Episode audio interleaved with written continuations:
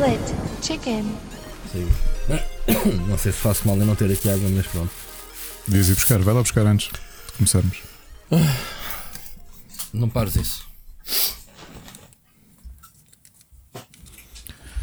Olá a todos, bem-vindos ao 11 episódio da quinta temporada do Split Chicken. Eu sou o Ricardo Correia e comigo tenho alguém que neste momento não está a ouvir aquilo que eu estou a dizer, porque eu decidi fazer-lhe uma pequena partida de Halloween, Hollywood, como eu já passo a explicar porque é que disse Hollywood. E disse ao meu caríssimo amigo Rui Parreira para se levantar e buscar água e prometi-lhe que. hum, Quer dizer, não cheguei a prometer. Ele simplesmente disse: não comeces isso. E eu, eu acabei por não dizer sim ou não. Mas comecei porque hoje é dia de Halloween e portanto isto é a minha travessura aqui ao Rui. Devo estar inspirado de ter visto um bocadinho, não consegui ver todo, rever todo, mas enquanto jantávamos tínhamos ali o Nightmare Before Christmas a dar. E portanto, enquanto o Rui está a chegar com água, se calhar vamos aqui, não sei, vamos fazendo outra coisa qualquer. Vamos Isto é mesmo falando desbunda sobre- assim, tipo Halloween, começas o podcast sem estar presente, é assim? Pá, bem. Assim, trick or Se treat. fizeres pro- propósito, boa noite, então, tudo bem contigo? Continuas Tá, mascarado, mascarei. Mascarei, acabou- samurai. Olha, eh, acabei de acabei de tirar a, a tinta da cara porque pá, fui tirar as lentes e isso tudo. Mas fiquei mascarado Estás, porque estás mas nu então. Sim, eu estou completamente. Nunca estou porque tenho uma camisola de pelo vestida sempre, né? Exato. Nunca, nunca dá o pijama nu. que o Tony Ramos te ofereceu foi. Foi, Foi o meu pai. não, meu foi que o Tony. Ramos que, foi, que fez-te esse pijama ah, feito à mão por ele, com matérias-primas pessoais dele. Estava aqui a dizer o do. O, que hoje é dia de Hollywood, que foi o que o autocorrect me disse, eu só reparei um, Sim. um bocado depois. Sim, eu também. Tu já é bom Hollywood para ti. e então, olha, não sei se já reparaste, não sei se dá para notar, a minha voz está estranha. eh, eu estou atacado desde a live que fiz eh, no sábado. Pois eu vi, eu Acabei, vi. Acabei a live sem, sem voz, eh, mas isto já vem desde a semana passada, já faz oito dias que gritei no estádio da luz, tem um maluco. Depois ainda gravei um, um podcast no dia seguinte com o Daniel Aguentei-me, eh, que em breve ele irá anunciar depois o episódio. E, mas desde aí que a minha garganta eh, tem, tem vindo a, pronto, a doer-me e a fazer. Já fiz teste de Covid, está negativo. Ontem, aliás, neste domingo, porque os meus sogros vieram cá almoçar, mas a, a avó da Mónica não podíamos arriscar. E então, eh, pá, será uma daquelas gripezinhas normais que a gente agora nem sabe o que é, né? Tudo, tudo, tudo é Covid agora. Uh, e pronto, estou assim meio atacado, meio tosse. Portanto, espero que neste episódio eu consiga disfarçar isso bem e aguentar-me. Mas Isto também não há de ser um episódio muito longo. Eu sei que dizemos sempre isto, mas estamos Sim. a começar a gravar muito tarde, quase é, meia-noite. este, este não pode ser, porque- não podemos, não podemos ter, senão, mesmo que seja Porque- feriado hoje, né? Sim. Não dá, não dá. É, isto também tem sido umas semanas. A semana passada tu estiveste doente, eu também te disse o meu filho mais novo também esteve doente. Foram ali quatro Pois noites, sempre Sim. a bater os 40. Uh, durante o Está dia, bem. Já vi que tá, tá, não tá, tá. Na, quinta, na quinta de madrugada, a Ana acabou por ir com ele ao hospital. Epá, e há coisas que funcionam muito bem. E uma delas é que eh, se tu fores ao, SNS, tu tens os tempos de espera do- dos hospitais públicos a nível de urgências. E Uhum. por acaso tínhamos visto que o Hospital de Lourdes estava sem. Lá, ele acordou, eram 3h50. Eu tinha estado a trabalhar um bocadinho para o IndieX. Tinha estado a gravar o podcast com o, com o Gonçalo Martins e com o Diogo Duarte, o, o Glitch Gamecast. E depois estive aqui a trabalhar um bocadinho para o IndieX. E quando me fui deitar é quando ele acorda com febre, pá, 40, a mesma ferver.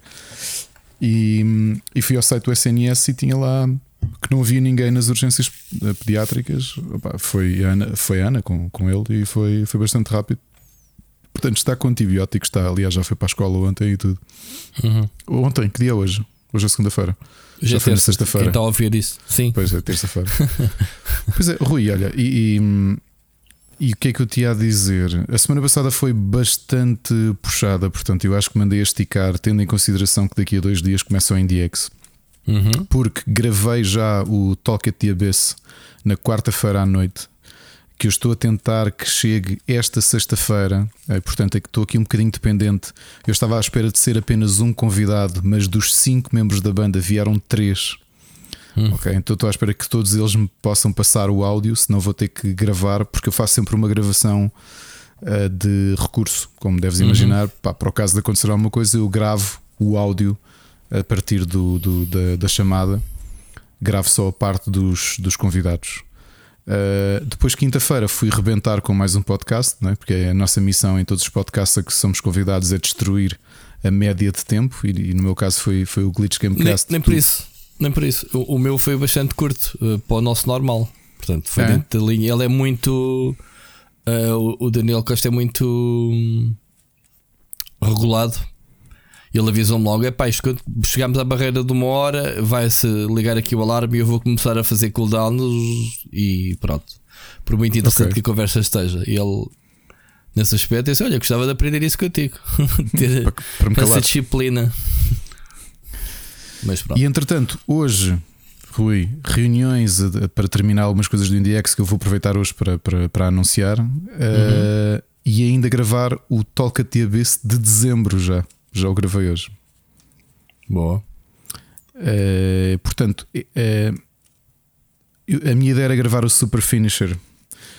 E não tinha comentado contigo, mas vou aproveitar aqui para dizer a toda a gente: eu não sei se vou voltar ao Super Finisher. Ok, com alguma, alguma pena minha. Uhum.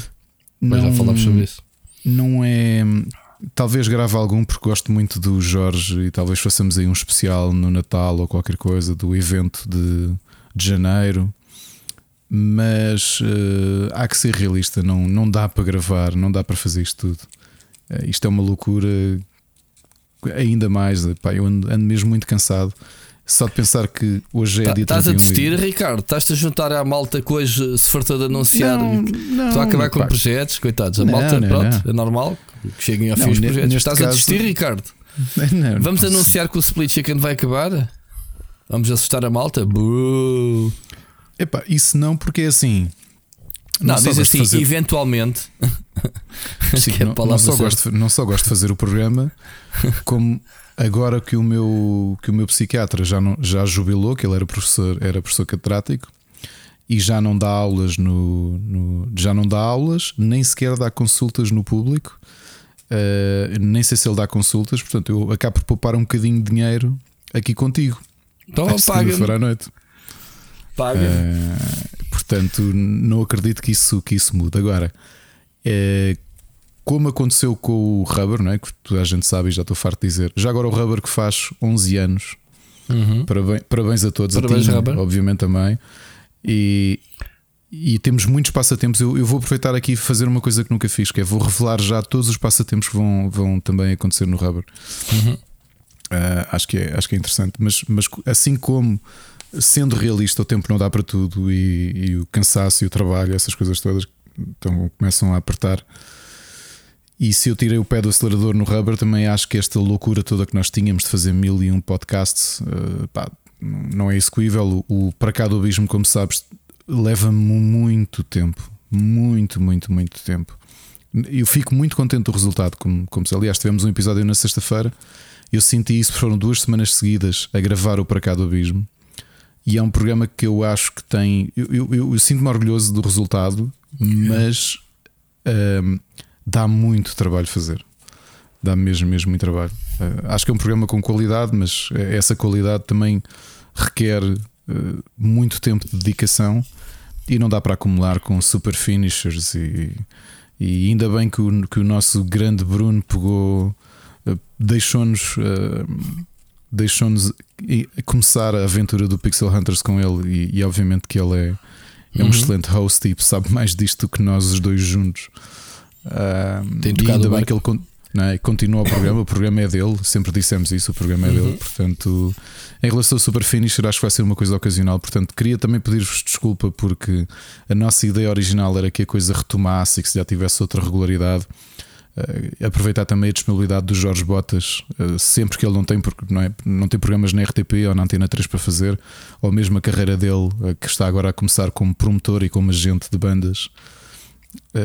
Mas ao mesmo tempo, não, acho que este compromisso também não, não, não é possível de levar assim, especialmente como te dizia, numa fase em que temos o IndieX a começar. hoje é dia 1, não é? O IndieX começa hoje, apesar dos primeiros eventos são amanhã. E eu, eu vou-te já aqui abrir o jogo de uma série de coisas que estão a acontecer. Amanhã, dia 2. Espera lá, vamos por partes. Diz-me. Split Chicken, o Rubber Chicken fez anos que passa tempos é que tens ir para anunciar. É deixaste a ponta solta e depois já não É isso. esquecemos, Não, então já é não isso. voltas lá. Obrigado. Tenho que pôr aqui algum juízo nisto. Bora. Obrigado, isto é. É, é, é muita coisa. É, tu hoje estás muito. Está bem que é tarde, mas estás, estás cansado, Ricardo.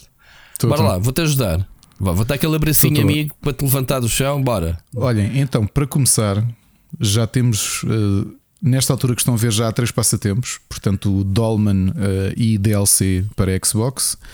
Ontem, ou aliás, segunda-feira, eh, o Scath para PC. E hoje, terça-feira, o Guild 3 também para PC, que foi um jogo que há review no, no, no split screen, no Rubber Chicken. Portanto, amanhã, quarta-feira, é lançado o passatempo. Todos os passatempos po- estão a decorrer até dia 20 de novembro. Portanto, quando tiverem tempo, podem passar por lá. Eles estão a ser lançados de dia a dia para também não, a- não atafolhar. Portanto, quarta-feira vai ser uh, Gotham Knights para PS5, uma cópia que vamos Uau! estar a sortear. Na quinta, Horizon Forbidden West, obviamente também para PlayStation 5. Uau! Depois, Gran Turismo PlayStation 5. Uh! Ou seja, tu bem tinhas razão.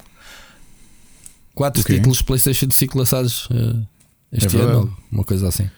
Depois, um bundle que eu fiz aqui que inclui o Deathloop, o Quantum Break, o Slay the Spire, o Alfred Hitchcock Vertigo e o Blasphemous e mais uns quantos jogos. Estragaste tudo com o Deathloop Epá, nesse, houve. nesse bundle. Tinhas Há muita gente que gosta tanga, do jogo.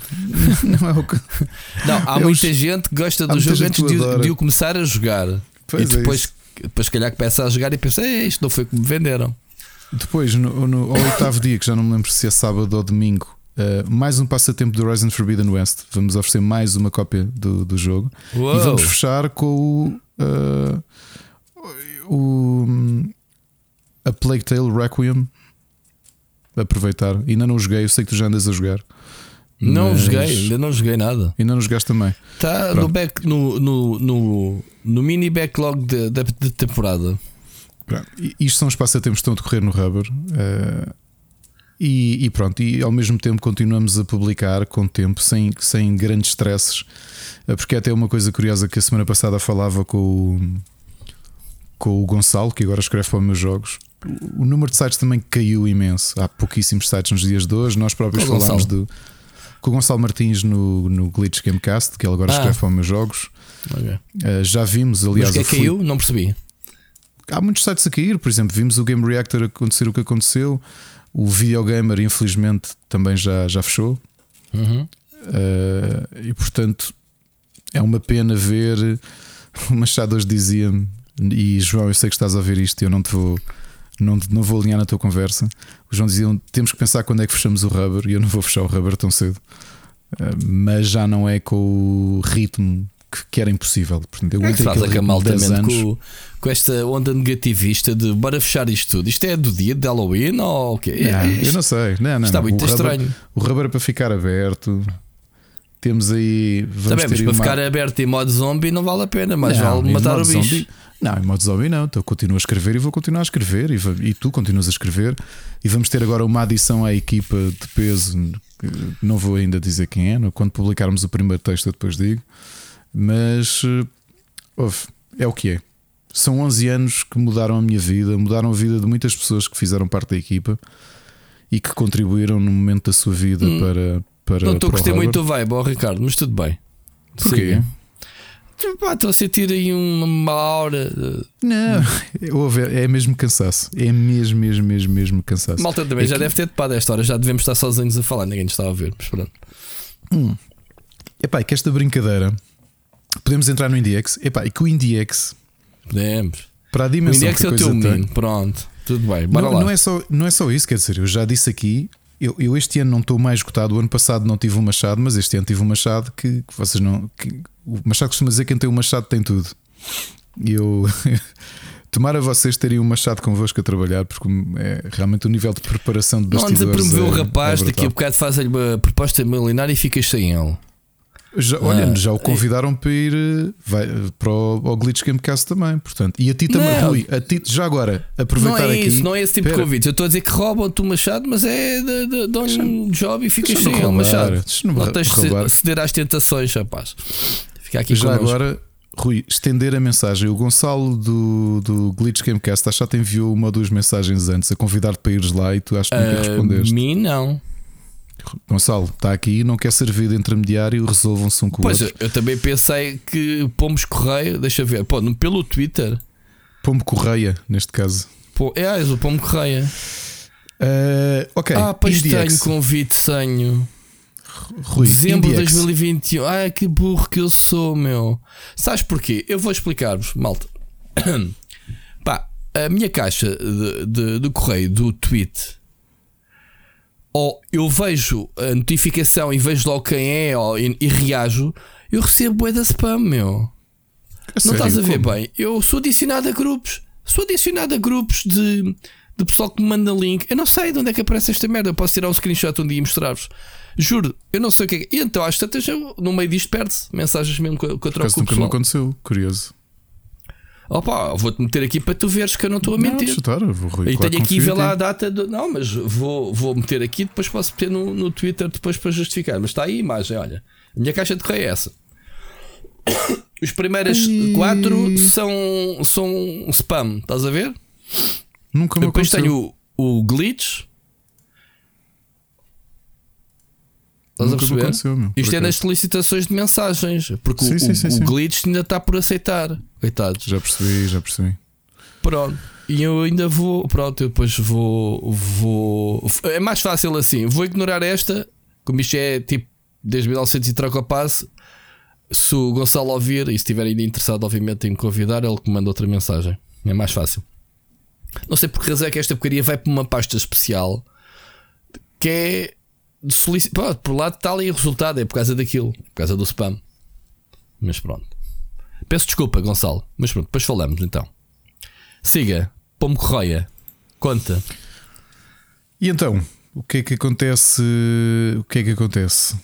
Como já deves ter visto, o RTP Arena este ano assumiu uma presença mais forte ainda na, com, o- com o IndieX. Portanto, vai fazer hosting de todos os, os streams que, que vão acontecer. Portanto, vão fazer quatro sessões em estúdio, como já o ano passado tinham feito duas, penso eu. Este ano já vão fazer quatro vão ter, eh, vão fazer hosting de todo o programa. Portanto, este ano temos mesmo uma empresa e a RTP em conjunto a fazerem os nossos streams. Portanto, este ano vamos estar com equipa profissional em que nós só temos que nos sentar, ligar o jogo e ligar a câmera, não temos que fazer mais nada.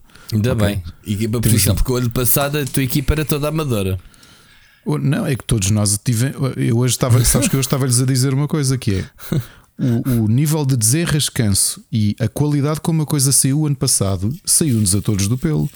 Porque tu tens que estar à hora, tens de chamar o developer, tens de fazer o stream, tens de estar tu a fazer a produção toda. Lá, isto é normal para quem faz streams, é tudo engraçado, mas quando estás a fazer um evento em que as coisas têm horas marcadas, tu bem, bem sabes disso, também fizeste Claro. O stress é muito maior. E, pá, e este ano, de repente, pá, o Machado preparou o Excel, temos isso tudo pronto. Eu tive reunião com eles, tratámos da parte técnica hoje, tivemos a fechar isso tudo. E portanto, sim, a RTP vai ter cada vez mais uma presença mais ativa no, no IndieX, com uma particularidade, Rui. A cerimónia de entrega de prémios vai ser em estúdio na RTP, Boa. ao vivo. Boa. Quer dizer que se ganhar o, o, o tipo da Malásia, vem cá receber o prémio? Não, vai estar em videochamada a receber o prémio, obviamente. Ah, aliás, esse é foleiro. Que pagar as, as viagens à pessoa e vir, né? Exato, exato. Olha, se tivesse Então? ouvido o Glitch Camcast, tinhas ouvido que, mesmo, assim, mesmo assim o que dei. Olha, temos mais novidades também. Porra, eu, eu ouvi já para aí hora e meia. Tu, tu queres que eu. Eu já estou com uma malta a queixar quer dizer, eu daqui a três semanas acabo de ouvir. Exato. Mas já ouvi aí hora e meia. Mas vocês Olha, também mais- passaram a primeira hora a falar sobre, já nem me lembro, sobre a indústria farmacêutica ou raio que parta. Portanto, Parecia um esquece. split chicken. Parecia um, Pá, parecia chicken. mesmo. E agora percebo as queixas do pessoal que ouve este podcast dizer a, quantidade de merda que a gente fala. Agora já percebi que há o denominador comum que és tu. Portanto, eu. Olha, era o que eu dizia. Agora que andas no Marvel Snap, o Galactus é o devorador de mundos, não é? Eu sou destruidor de podcast. Sei. Pronto. E Tens eu estou a isso. dizer outra novidade também. Como sabes, até foi motivo de alguma discussão. Nós, nós já há uns meses que andávamos a negociar algo, mas foi motivo de discussão dentro da comunidade portuguesa o fato deste ano, não é? entre os 500 e, e tal um, submissões que existiram em IndieX, apenas um português chegou ao, aos 50 finalistas para melhor, para melhor jogo. Então, é. Ricardo, não foste mais patriota? Então, deixaste os portugueses de fora? Propósito. Não disse, claro, Rui, claro que não foi de propósito. Aliás, aquilo que, estava, aquilo, aquilo que eu estava a explicar no programa, que é curioso. É Estou-te a chatear. Este ano nós tivemos, tínhamos 50 slots e tínhamos 68 jogos, acho eu, com nota máxima. Ou seja, tínhamos mais jogos com nota máxima do que slots de finalistas. Disse que, que, é que quer dizer que, que, os portugueses não, não tiveram nota máxima para entrar nesse clube de elite, Ricardo Miguel? Pelo menos um teve, e havia ali outra questão: havia jogos muito bem cotados portugueses, mas que já tinham sido finalistas o ano anterior. E, e o que aconteceu foi, mesmo jogos internacionais que já tinham sido finalistas, posso dizer. Tu, mas porquê que tu não metes uma regra a impedir isso? Por que razão é que deixas eh, participar uh, anos seguidos? É a mesma coisa com um filme nos Oscars ser nomeado no ano seguinte para, para Olha, o mesmo por uma, filme. razão, por uma razão simples. Quando os jogos estão em early access, nada os impede de estarem num patamar de qualidade tal, de, de ou seja, imagina que quando entregam Early Access, o jogo é muito bom e merece estar nos finalistas. A nossa ideia sempre foi: se de repente, isto está nas regras, se o nível de desenvolvimento for muito grande de um ano para o outro, que justifique. Ah, e critérios é usas para justificar isso? Os critérios são como tudo, não é? Epá, e, de, e para o ano ainda está em Early Access, vai outra vez, finalista. Tiveste um jogo português que foi finalista do IndieX 3 anos, o Exophobia. Agora, tá aquilo, mas... aquilo, aquilo que, que, que acontece o salto qualitativo, como nós podemos esperar, não é? especialmente depois de fazermos a parceria com a Valve, foi gigante. Não, só, não é só a quantidade de jogos brutal que recebemos como submissão, é a qualidade brutal de jogos que recebemos como submissão.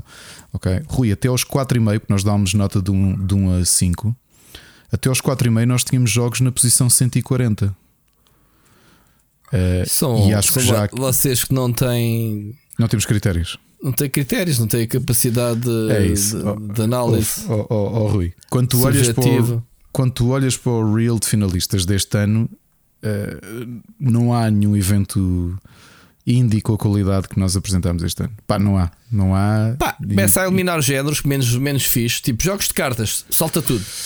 Oh, snap. Calma. Houve, houve.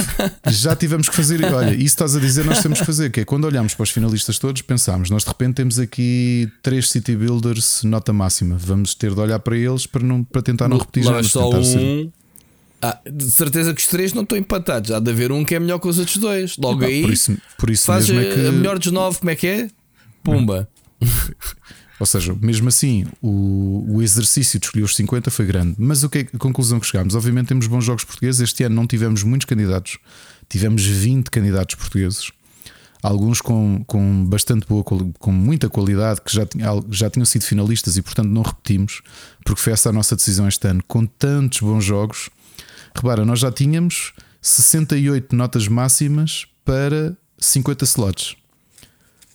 Então o que nós quisemos este ano foi dar visibilidade a jogos que nunca tinham tido visibilidade. E portanto, é, é, se nós mantivermos este, este patamar de qualidade, é possível que seja que eventualmente possamos colocar nas regras que que é muito difícil, ou, ou, que jogos já foram finalistas que não vão ter hipóteses de. Pá, de eu acho que essa era uma regra, pá, logo aí dava hipótese a outros de se mostrarem, mas tudo é, bem.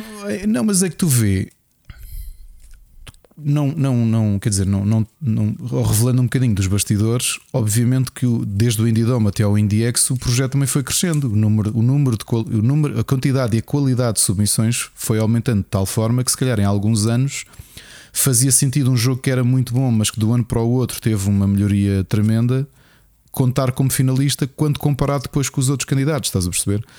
Eu acho que o IndieX está neste patamar, neste momento, em que se é muito difícil voltarmos atrás e voltarmos a repetir jogos. Acho mesmo muito, muito difícil. Muito, muito difícil. Contando eu que agora que entramos no circuito de. oficialmente, que entramos no circuito ou de forma orgânica de promoção de jogos indie, em que os próprios developers mundialmente já, já submetem para, por exemplo, o país que submeteu mais jogos, e agora estou-me a tentar lembrar das estatísticas que o João me deu. Não foi a Indonésia? Uh, não foi a Indonésia, foi os Estados Unidos da América, com 50 e qualquer coisa jogos. E, e, a seguir acho que foi França e Itália, o Reino Unido, Itália, França e bem, depois temos jogos do Azerbaijão. Brasil, Brasil, muitos também, muitos da América Latina, muitos. Ou seja, Portugal já pá, não é, acho que nem sequer está no top 10 de país com mais submissões ao NDX. Uhum. E portanto, o que é que nós quisemos fazer? Já desde o final da época da, da, da edição passada, que, que contactámos a Associação de Produtores de Videojogos, que neste momento é presidida pelo Jefferson e Valadares. Vice, Jefferson Valadares e, e tem como vice-presidente o Rui Guedes. Eh, uhum. Conversámos e, e quisemos aliar-nos, como também nos aliámos à Associação Argentina, mas neste caso por ser um evento similar, mas obviamente queríamos fazer uma ligação ao, à associação do, que representa os developers do nosso país. E a ideia foi: e por que não? Uh, porque já era uma ideia nossa quando o evento voltar a ser físico, que eu vou-te já dizer que é uma coisa que estamos a negociar. E esta semana temos várias reuniões para tentar já fechar o IndieX físico para o ano que vem. Ok, fixe. De ter uma área eh, uma área de curadoria da própria associação eh, dentro das submissões portuguesas. E portanto, já o que vai acontecer e que vai ser apresentado na cerimónia na RTP é que a associação eh, vai escolher de entre os 20 candidatos portugueses, vai fazer uma shortlist e vai entregar o prémio de melhor jogo do ano IndieX barra Associação Portuguesa de, de Game Developers e vai haver um prémio de mil euros para o estúdio que for escolhido. Uau! Isso é uma novidade ou já, está, já foi anunciado? É uma novidade. Não, é uma novidade. Malta, Index aqui com novidades exclusivas. Aqui temos aqui o nosso querido Ricardo, o grande CEO do IndieX, aqui exclusivo no Split Chicken, também conhecido como o Samurai. Ou King Diamond, há bocado. King Diamond, também és o, és o Pombo Correia. Pronto, tens vários Correia, nomes. No... O destruidor de podcasts. Muito bom. Até mais novidades no IndieX. Mais novidades. Uh, a malta pode não saber, mas eu estou a zero este ano. Uh, o Ricardo excluiu-me completamente. Eu estou muito chateado, uh, barra triste com ele. Ele sabe que eu já lhe disse isso. por este ano, Parreira, o nível está tão alto não precisamos deste gajo. Não, agora eu, temos a Sarbecas, não é? Que, que veio a partir exatamente. da. Pronto, não estás a pôr mais é triste. É Depois são... mesmo buscar pessoal da alta roda, quer dizer, e claro. o Parreira, feliz, pronto. Tá. Bem. Já agora deixa-me partilhar contigo quem é que vão ser os streamers este ano. Vai okay. ser o Sarbecas. Partilha comigo, não, partilha com a comunidade. Eu quero lá saber, mano. Deixaste-me fora. Sarbecas, a Patrícia uhum. Casaca, a Weatherlight, uhum. o Gonçalo Carvalho, que já o ano passado esteve connosco, o Tiago Belém, e, eu e o Pedro Nunes, e espero não estar a esquecer-me de ninguém, e a RTP. A RTP também vai ser streamer em alguns, alguma das sessões. Muito bom. Muito bom, estou a brincar força nisso, estamos cá, estou cá depois para assistir e para ir lá. É que começa? Uh, ainda não falaste foi nisso. Uh, os dias concretos e horários. Portanto, quanto começa o, o, o Pá, é calendário é está disponível é, em IndieX. Vai ser no horário do, do, do Web Summit. Eu nem sequer estou, Também. Ricardo, repara bem. Também. Nem sequer estou disponível para ver. Tipo, podia estar a trabalhar e estar a, só que a stream a fazer companhia. Nem sequer estou. Nem sequer estou em casa. Portanto, Triste. Uh, ah, Rui, mais novidades que eu tenho para te dar. Diz o horário primeiro, não... antes, antes das novidades. Horário, não, é não já vais perceber o que é que eu vou dizer o horário ah. depois. Ah, ok. Uh, o evento começa hoje, mais ou menos de warm-up, mas oficialmente amanhã, dia 2, uh, para developers, com duas sessões privadas de formação da Valve, que foi o, todos, os, todos os, os concorrentes do IndieX deste ano, os 500 e muitos, receberam a possibilidade de se registarem para formação exclusiva. Uma, a primeira ação é inicial, portanto, falar questões mais técnicas e também financeiras com a equipa da Valve. A segunda sessão foi ideia do João Correia, portanto, faço aqui uh, jus à ideia que ele teve, que foi muito boa e que a Valve automaticamente aceitou. A segunda ação é é uma, uma ação de formação avançada sobre optimização e lançamento de jogos para. Para o quê, Rui? Diz lá. Post-Steam Deck. Post-Steam Deck. Ah. Posso lá saber porquê. Já viste? Isso é muito bom, por acaso. Masterclass. Masterclass, sim senhor, com o Isso está dentro do programa, era o que eu tinha perguntado. Vamos ter Não na, uma página está- de evento no Steam. Não. Sim, não, é, pera, não, não- essa parte não está dentro do programa, portanto, as formações da Valve não podem ser gravadas, são, são ah, em salas deles, Ok. com registro através de nós. Os registros já estão feitos, o João já enviou os links com os convites para o- as pessoas que se registaram. Ah, mas Ah, não vai são- haver stream para as pessoas verem, é mesmo só para as eh, empresas para- que. Sim, é, Ok. é. Portanto, como eu disse, era mesmo uma formação privada, abrimos a toda a gente, Ok. mas tem estas regras da própria Valve e, obviamente, já o ano passado foi assim. Nós temos de respeitar porque são oportunidades. Sim, tá. isso, é uma, isso é uma boa notícia eh, do lado técnico para uma benesse né, para quem está no IndieX, não propriamente para o espectador. Já percebi. Uhum. Para o espectador, não. Para o espectador, começa dia 3, o live stream começa logo às 10 da manhã e vão ser eh, sessões eh, praticamente ininterruptas das 10 da manhã até às. A última sessão começa às 8 da noite. São sessões de 50 minutos. Portanto, isto vai ser quinta, sexta, segunda, terça e quarta. Quarta, a última sessão acaba às 9 e quando acaba a última sessão, já eu e o Machado estamos com a equipa da RTP e com alguns convidados. Ok, vamos ter convidados em estúdio e não só durante a cerimónia de entrega de prémios, que começa às 9 da noite, dia 9 de novembro, quarta-feira. Estou aqui a contar, provavelmente a cerimónia há de acabar por volta das 10 e meia da noite e à meia-noite de quinta já, portanto, à meia-noite de dia 10 de novembro, quinta-feira, arranca o evento no Steam com a sale do IndieX. Ok, e com acesso às DMs, isso também? Exatamente. Bom. Muito bom, sim, senhora. É, eu, e sabes que é estranho falar sobre isto? Eu no outro dia estava a falar no, no Glitch Campcast e tu, obviamente, já me ouviste falar ou já me ouviste Bem, espero que não tenhas lá largado detalhes exclusivos, senão despeço-te já aqui do, Uhum. do, do podcast.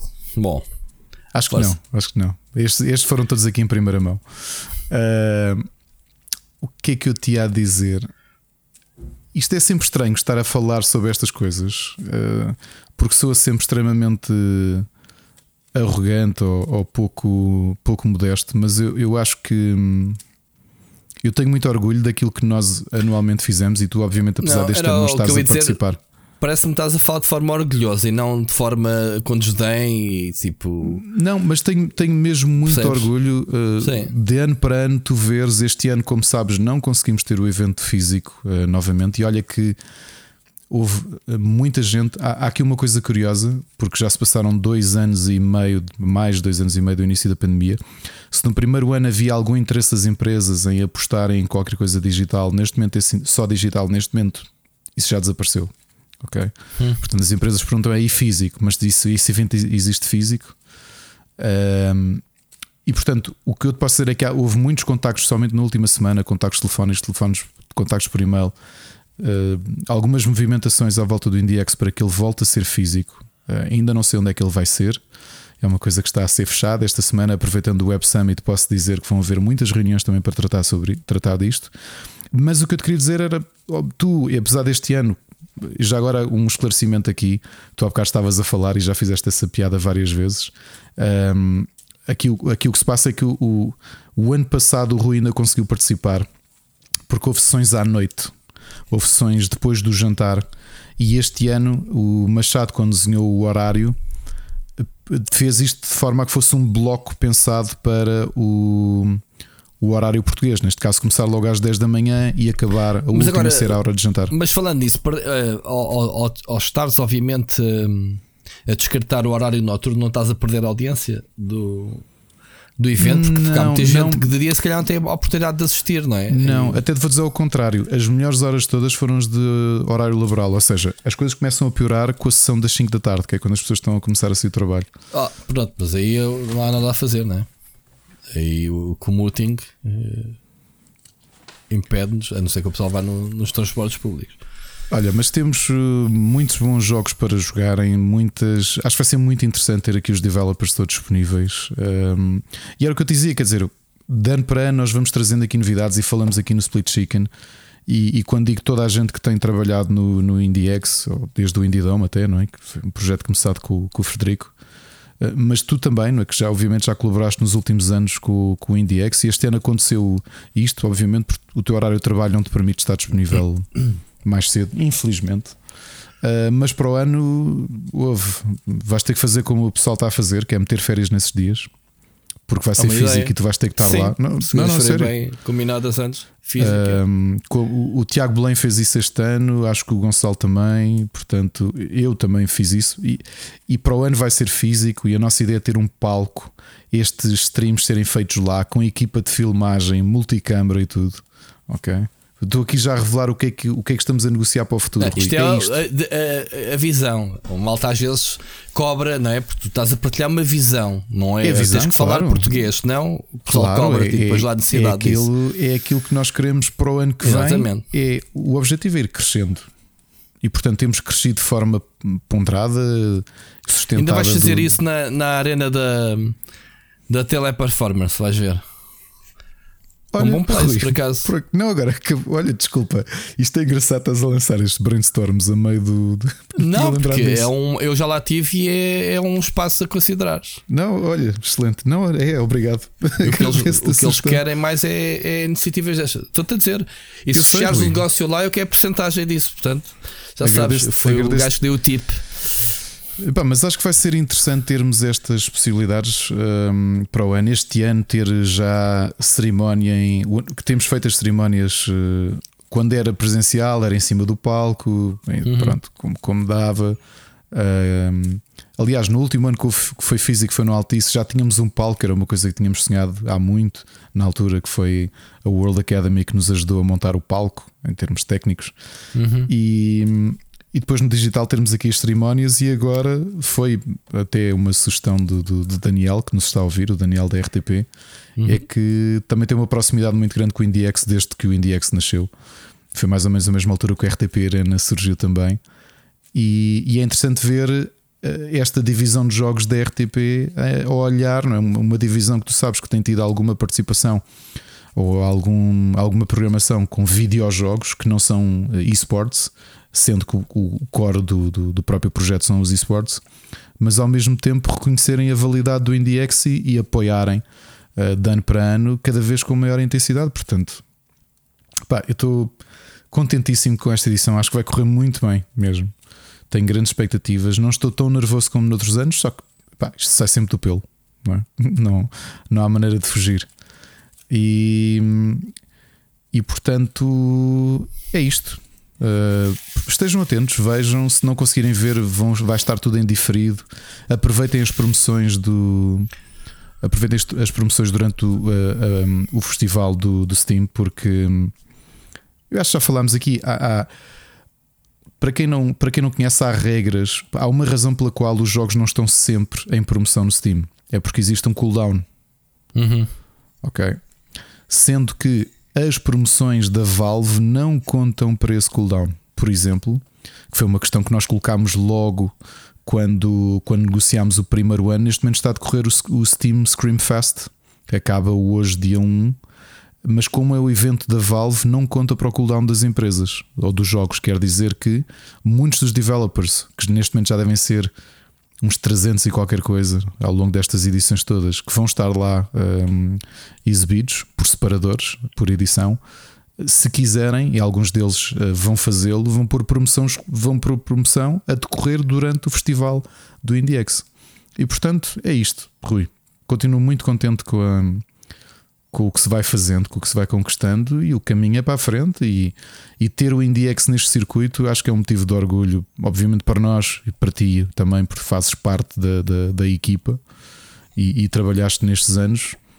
Mas sei lá, gostava de dizer que seria um orgulho para, para a indústria dos jogos em Portugal, uh, mas não sei se é. Portanto, é para te ser muito sincero. Há de ser para é. alguns, é. seja, deixa lá, deixa lá. Uh, uh, vamos fazer também, para quem não sabe, uma, uma edição do IndieX AAA Edition. Portanto, vai se chamar uh, Triple. Uh, Triple AX, não é? Triple X. Muito bom. Bem, uh, Ricardo, nós estamos. Isto, o, o, pessoal pode pensar que estamos na introdução. Não, a gente está em full, em full programa. Este IndieX era mesmo um dos temas falados, foi uhum. encaminhado aqui logo de início. Uh, este programa uh, decidimos que era uma edição especial quase do IndieX. Esta semana por, por, por, esta questão de, de estarmos um bocado limitados esta semana em termos de gravação. Eu estou limitado fisicamente daqui a bocado, sei que vou perder a voz e, portanto, enquanto aguentar, temos, antes, temos aqui algumas notícias que podemos passar levemente e depois sugestões. Era o planeamento é, para este era, programa. Rui, ainda, ainda tenho só uma última coisa. Ainda, ainda não acabaste o IndieX? Só tenho uma coisa. Ah, Hoje, ah, aliás, segunda-feira. Ok. Não, desculpa, segunda-feira. O, isto, era, isto foi uma ideia do Machado e o Johnny acabou por conseguir fazê-lo. Eh, para, para, não, para perceberem uh, realmente a dificuldade que nós tivemos a escolher, depois dos finalistas todos, já está. Uh, já foi anunciado aquilo que nós chamamos os Honorable Mentions, que são jogos que, que vão passar num, num Reel e que se vocês quiserem podem ir ver já ao IndieX no, no YouTube. Estão lá, o João colocou as, todas as menções honrosas, digamos assim que são os jogos que deveriam estar lá e não estão porque já não houve espaço. Ok? Portanto, quando vocês virem a qualidade dos jogos que estão ali, muitos deles que viram, alguns deles que viram ser anunciados na E3 e afins e não tiveram espaço, na E3 não, desculpem, na Gamescom, no Future Game Show, e muitos deles não tiveram espaço no IndieX. E portanto, também para dar esse reconhecimento e um agradecimento aos developers, epá, por mim o evento metia 200 slots, só que não é possível, não, não, não é prático. Claro. Uh, e então o João lembrou-se, e portanto já temos os trailers de todas as menções honrosas, mas se quiserem só ter uma ideia, uh, está para sair, deve sair uh, hoje, dia 1. Um, okay. um vídeo compacto com todos os. Com, com um reel, um reel de todas as menções honrosas. No, no, evento físico é possível aumentar o número de, de, jogos, mesmo que não façam parte dos 50 finalistas, ter lá esses essas uh, menções honrosas com, é, com direito é, a stations é, para experimentar essas coisas? É possível uh, na, na, edição física. Sabes, sabes que eu, eu estive no Big no Brasil, que, uhum. que é, é, é, um, é um IndieX um, Sim, pronto, e, com, e, com anfetaminas, um, não é? Uh, on steroids. Como, como, como tu seja, sabes, nós, como tu sabes, nós estamos a negociar fazer. com eles. É, nós estamos a negociar para eles, com eles para serem, para serem parceiros. Claro que o Big Pronto, uh, o Big é, é o maior evento fazer, indie. Exato. É, é, só que no caso deles é o maior evento indie da América Latina. Aliás, é o evento onde todos os países, mesmo fora do Brasil, vão, porque é o melhor ponto de exposição. Uh, o, o, Gustavo tinha-me dito: eles vendem 28 mil bilhetes para ver o evento presencial. Eles vendem bilhetes para um evento só de indies, ok? Exatamente. Agora tu vais Sim. dizer, só o Brasil tem 250 milhões de habitantes. Sim, para é já verdade. estamos a falar, obviamente, de São Paulo, e, e estamos a falar do, de um dos polos uh, tecnológicos do Brasil, pronto, onde, onde São Paulo onde sozinho tem a população de Portugal. E população, pronto. Depois, uh, outra, outro fator é que o bilhete é extremamente barato. Portanto, eu, uhum. obviamente, com o IndieX até agora está inserido em eventos como o Lisboa Games Week, o Sim, mas posso dizer que é possível que o IndieX venha a ser um evento. Pronto, eu acredito que o preço isolado. dos bilhetes não tenhas que. Uh, pronto, não tenha que ser o preço que normalmente se faz nestes eventos maiores. Claro. Pronto. Claro. Uh, depois. Uh, mas aquilo que eu. mas também é um, é um evento que fisicamente está a maturar há mais de 10 anos. Portanto, logo claro. aí, Ricardo, temos que dar, obviamente, os créditos a quem direito. mas eu falei-te no Big, nem foi para te comparar ao que é que seja com o IndieX. Uh, foi para te dizer aqui uma coisa que eu acho que já tinha assim em off. A forma como eles uh, resolveram os problemas de espaço. E é genial. Ou seja, é um trabalho rodam, adicionar. Não, a cada station de jogos tem, cada máquina, cada PC tem 6 a 8 demos. Tu tens um sim, menu sim. trancado naquele computador, as pessoas não, não vão para ali para, para ir à internet. Tens um menu tu, tu entras na, na, na workstation, na, na, máquina em questão, escolhes um dos jogos, acho que eram 4 ou 6 jogos, agora não tenho, acho que eram 4 por computador, uh, completamente identificados com os cartazes ali. Ou seja, uhum. tu ali vais jogar um daqueles 4 jogos, podes rodar os 4 jogos com. Não sei se as demos até nem estão cronometradas para, para o pessoal não bancar ali o dia todo. Estás a perceber? Isso é uma solução brutal. Ou seja, é, foi, não, é, não precisas ter um é... computador por jogo. O que é, nós, para as é, menções é honrosas, nós para as menções honrosas já pensámos nisso. Para os finalistas, provavelmente, lá está, estou aqui a, a dizer isto em voz alta, que são coisas que nós ainda temos de fazer contas, porque a questão das estações físicas é uma e só uma, como tu sabes, ao contrário da maior parte dos eventos. hum, o Big já não me lembro se é pago ou não, mas eu até acho que sim. Ou seja, que tu tens que pagar uh, pelo, pelo, pela- por, por aquele stand. Pois, ok? isso eu No Big não tenho a certeza, tenho quase a certeza, mas todos os restantes alguém paga.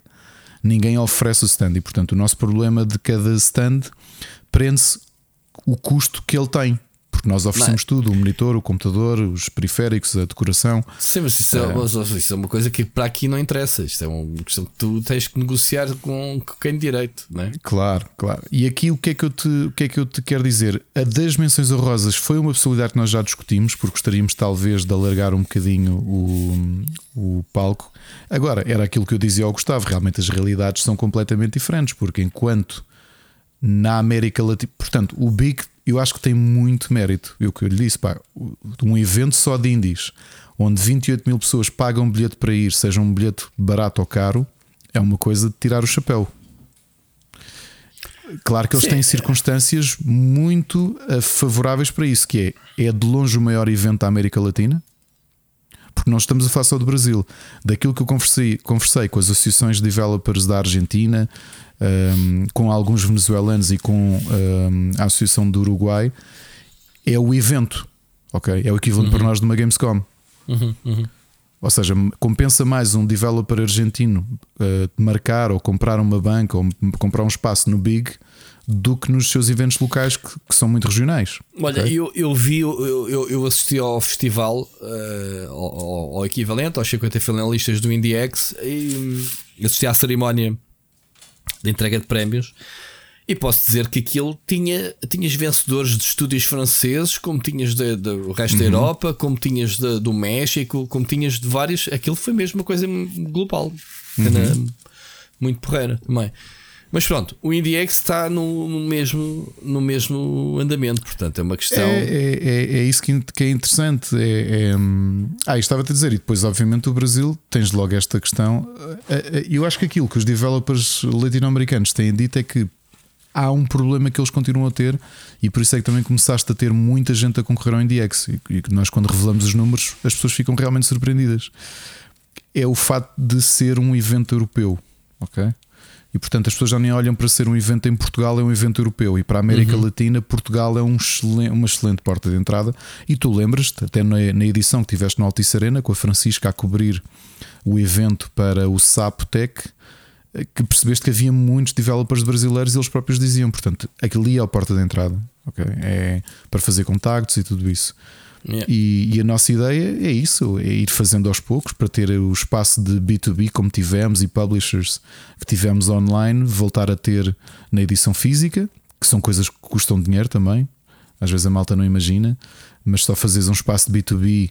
um, o ano passado, tu lembras que nós fizemos com a empresa que fazia a E3, a Gamescom, a maior parte dos eventos mundiais, uh, e é caro.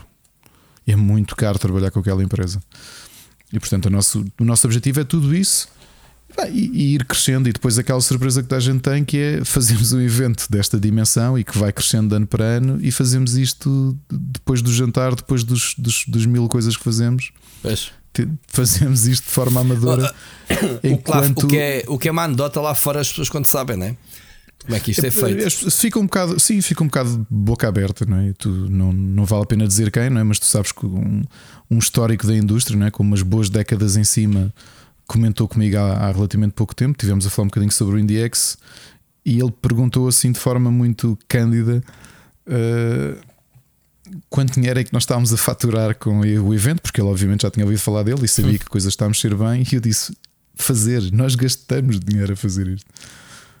E ele, como? E eu expliquei-lhe, pá, porque nós fazemos isto como, como hobby. e ele, então, mas eu já vi eventos similares a que as pessoas trabalham nisso o ano todo, é o emprego delas. E eu, pois, mas nós somos portugueses, nós fazemos outro. Exato. Isto, isto nem sequer é o nosso, dos nossos hobbies, nem é o nosso hobby principal.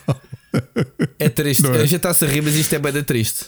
É, é, pessoas esfalfar-se a, a trabalhar numa indústria de jogos que Uh, pá, não quero começar a entrar no, no, no, drama, mas parece que às vezes não merece, não é? O que se faz. Epá, seja esta, sejam outras eu, iniciativas. Eu, eu, não acho que seja triste, às vezes magoa só quando levas uh, pontapés na boca. Yeah. Porque levas pontapés na boca e tu pensas. Pontapés na boca com o Radhouse Kick, não é? É, mas porquê? E tu olhas, mas porquê que eu estou a levar um pontapé na boca quando ninguém. Ou seja, eu não estou a faturar com isto. Não sei se algum dia vou tirar dinheiro disto, ok? Isto dói, demora meses a organizar para esta qualidade. Acho que é um evento com muita qualidade e um evento reconhecido internacionalmente. E de repente levas, um pontapé, levas vários pontapés na boca em casa e ficas a pensar, mas porquê? Estás a perceber? E é, é um bocado isso que tu estavas a dizer. Porque é o Zé Tuga que é assim, mano. É, infelizmente vivemos. Uh, se, não, se eu não estou envolvido, uh, eu não quero que tu faças. não é? Parece que. Não é? Ou seja. Uh, a, justificação né, de, perceber. Ao bocado estavas a falar. Pronto, e estamos obviamente a falar da razão de não haver mais estúdios portugueses né, no IndieX. Uh, se isso é um evento global, obviamente, todos têm ter a mesma oportunidade, porque senão não, não passamos da mensagem do ah, para português está bom. Lembras quando a gente falava isso aqui uhum. há uns uhum. anos? E, e, este o evento já passou isso, já passou. E os estúdios não, não, portugueses também já, já ultrapassaram isso. Ou seja, não, há muito bom português, não é? muito bom jogo português a ser lançado. Portanto, é isso. Rui, e nunca foi. Se tu te lembrares nas primeiras conversas que tivemos sobre o Indie Dome, de falarmos na primeira edição do Indie Dome, nós sempre definimos o Indie Dome, mesmo quando ele, ele surgiu, era um evento internacional. internacional e sim. a ideia era precisamente essa. Sim, sim, Por isso é que no primeiro ano tiveste cá a Square Enix, tiveste cá a Wargaming Labs com, com, com a defunta chancela indie deles, uhum. que é uh, juntas portugueses com internacionais, porque é, não é como tu tinhas historicamente cá em Portugal os portugueses juntam os portugueses em cima de caixotes de papelão. Exato. Era ou não era? Era. Não estou a mentir. Não. Não, quem anda aqui há muitos anos sabe que isto era ou, ou em caixotes de papelão ou ao pé da casa de banho. Falavam entre eles e pronto. E quando nós vimos isto, e depois do, pá, do Fred fazer duas E3, o Miguel fazer uma E3, o Lionel fazer uma, um Tokyo Game Show, o Matia fazer uma China Joy, eu fazer duas Gamescoms em que conhecemos estas realidades, a malta ir às PAX e coisas do género. A ideia é tu cresces por teres pessoas ao lado, podem não ter as mesmas condições que tu, podem ter melhores, podem ter piores, mas é a alargar horizontes é que vais contribuir. Por isso é que nós sempre olhamos para o evento, é um evento internacional. Uhum. E, e, cada vez mais é um evento internacional. Agora, obviamente que há decisões que fazemos, queremos continuar sempre a apostar, por alguma razão, o valor que surge para prémio português e, e, começar a criar também uma sinergia maior com a associação é exatamente isso, ou seja, continuar a alavancar e a, e a puxar pelo, pela indústria portuguesa. Agora, uma coisa que eu acho que se deve olhar, o, por exemplo, o Machado este ano foi ele que organizou o Excel e quando ele deu os jogos para nós avaliarmos, retirou a coluna do país. Sim, para não. É justo ou não Influenciar, é? Influenciar, claro. Claro que sim. Claro que é justo. E de repente tu jogas, estás a jogar jogos e olha, este jogo. Quer dizer, é, é sempre bom este... saber onde é que o jogo é feito e isso de, de um, de um. Mas de acho uma, que é bom saberes a posteriori, sim, porque assim, sim, se eu exato. souber que aquele jogo. É, sim, sim, epá, estou a dizer é um em termos bonzinho. jornalísticos, eh, em é, termos é. De, de análise, isso. Agora, agora nisso, numa. Pá, numa decisão em que isso pode influenciar o júri, não é? Eh, claro. Eu acho bem. Mas bem influencia, para o bem e para o mal pode influenciar. Sim, por sim, exemplo, sim, sim, sim. Eu estou a ver um jogo acho que o jogo é um 13, um 13,5 e de repente olho para o país e vejo Azerbaijão ou Cazaquistão. Uhum. E pá, se calhar olho para aquilo e instintivamente eu posso dizer: epá, o Paquistão, ah, isto para o Paquistão está espetacular. Estás a perceber? Exato, vou, exato. vou estar se calhar. Que é o que não queremos uh... fazer para Portugal. Ah, isto para Portugal está bom. Não, pá, yeah, não. esquece. Eu e até é quando me fazem isto, ah, para jogo português, pá, eu, isso é, é, a meu ver, é a pior definição que existe é, é tu estás a deitar abaixo o projeto. É, epá, é que, é que, que tens cá bons jogos a serem feitos, quer dizer. E eu, eu, eu estava a comentar isso a semana passada no podcast do Gonçalo, que é nos, no lote 50 finalistas deste ano entrou um português. Mas se calhar tens de olhar para aquele português e que eu, eu E não é o único jogo que eu acho neste momento que está a ser desenvolvido ou que foi desenvolvido este ano que é excelente em Portugal. Mas havia outros, o Town Sea, que eu adoro o jogo, foi finalista o ano passado. O Exophobia já foi finalista várias vezes. O Wardcore foi finalista no primeiro Indie Dome e foi finalista num dos IndieX. São jogos que eu acho que são, são muito bons. O.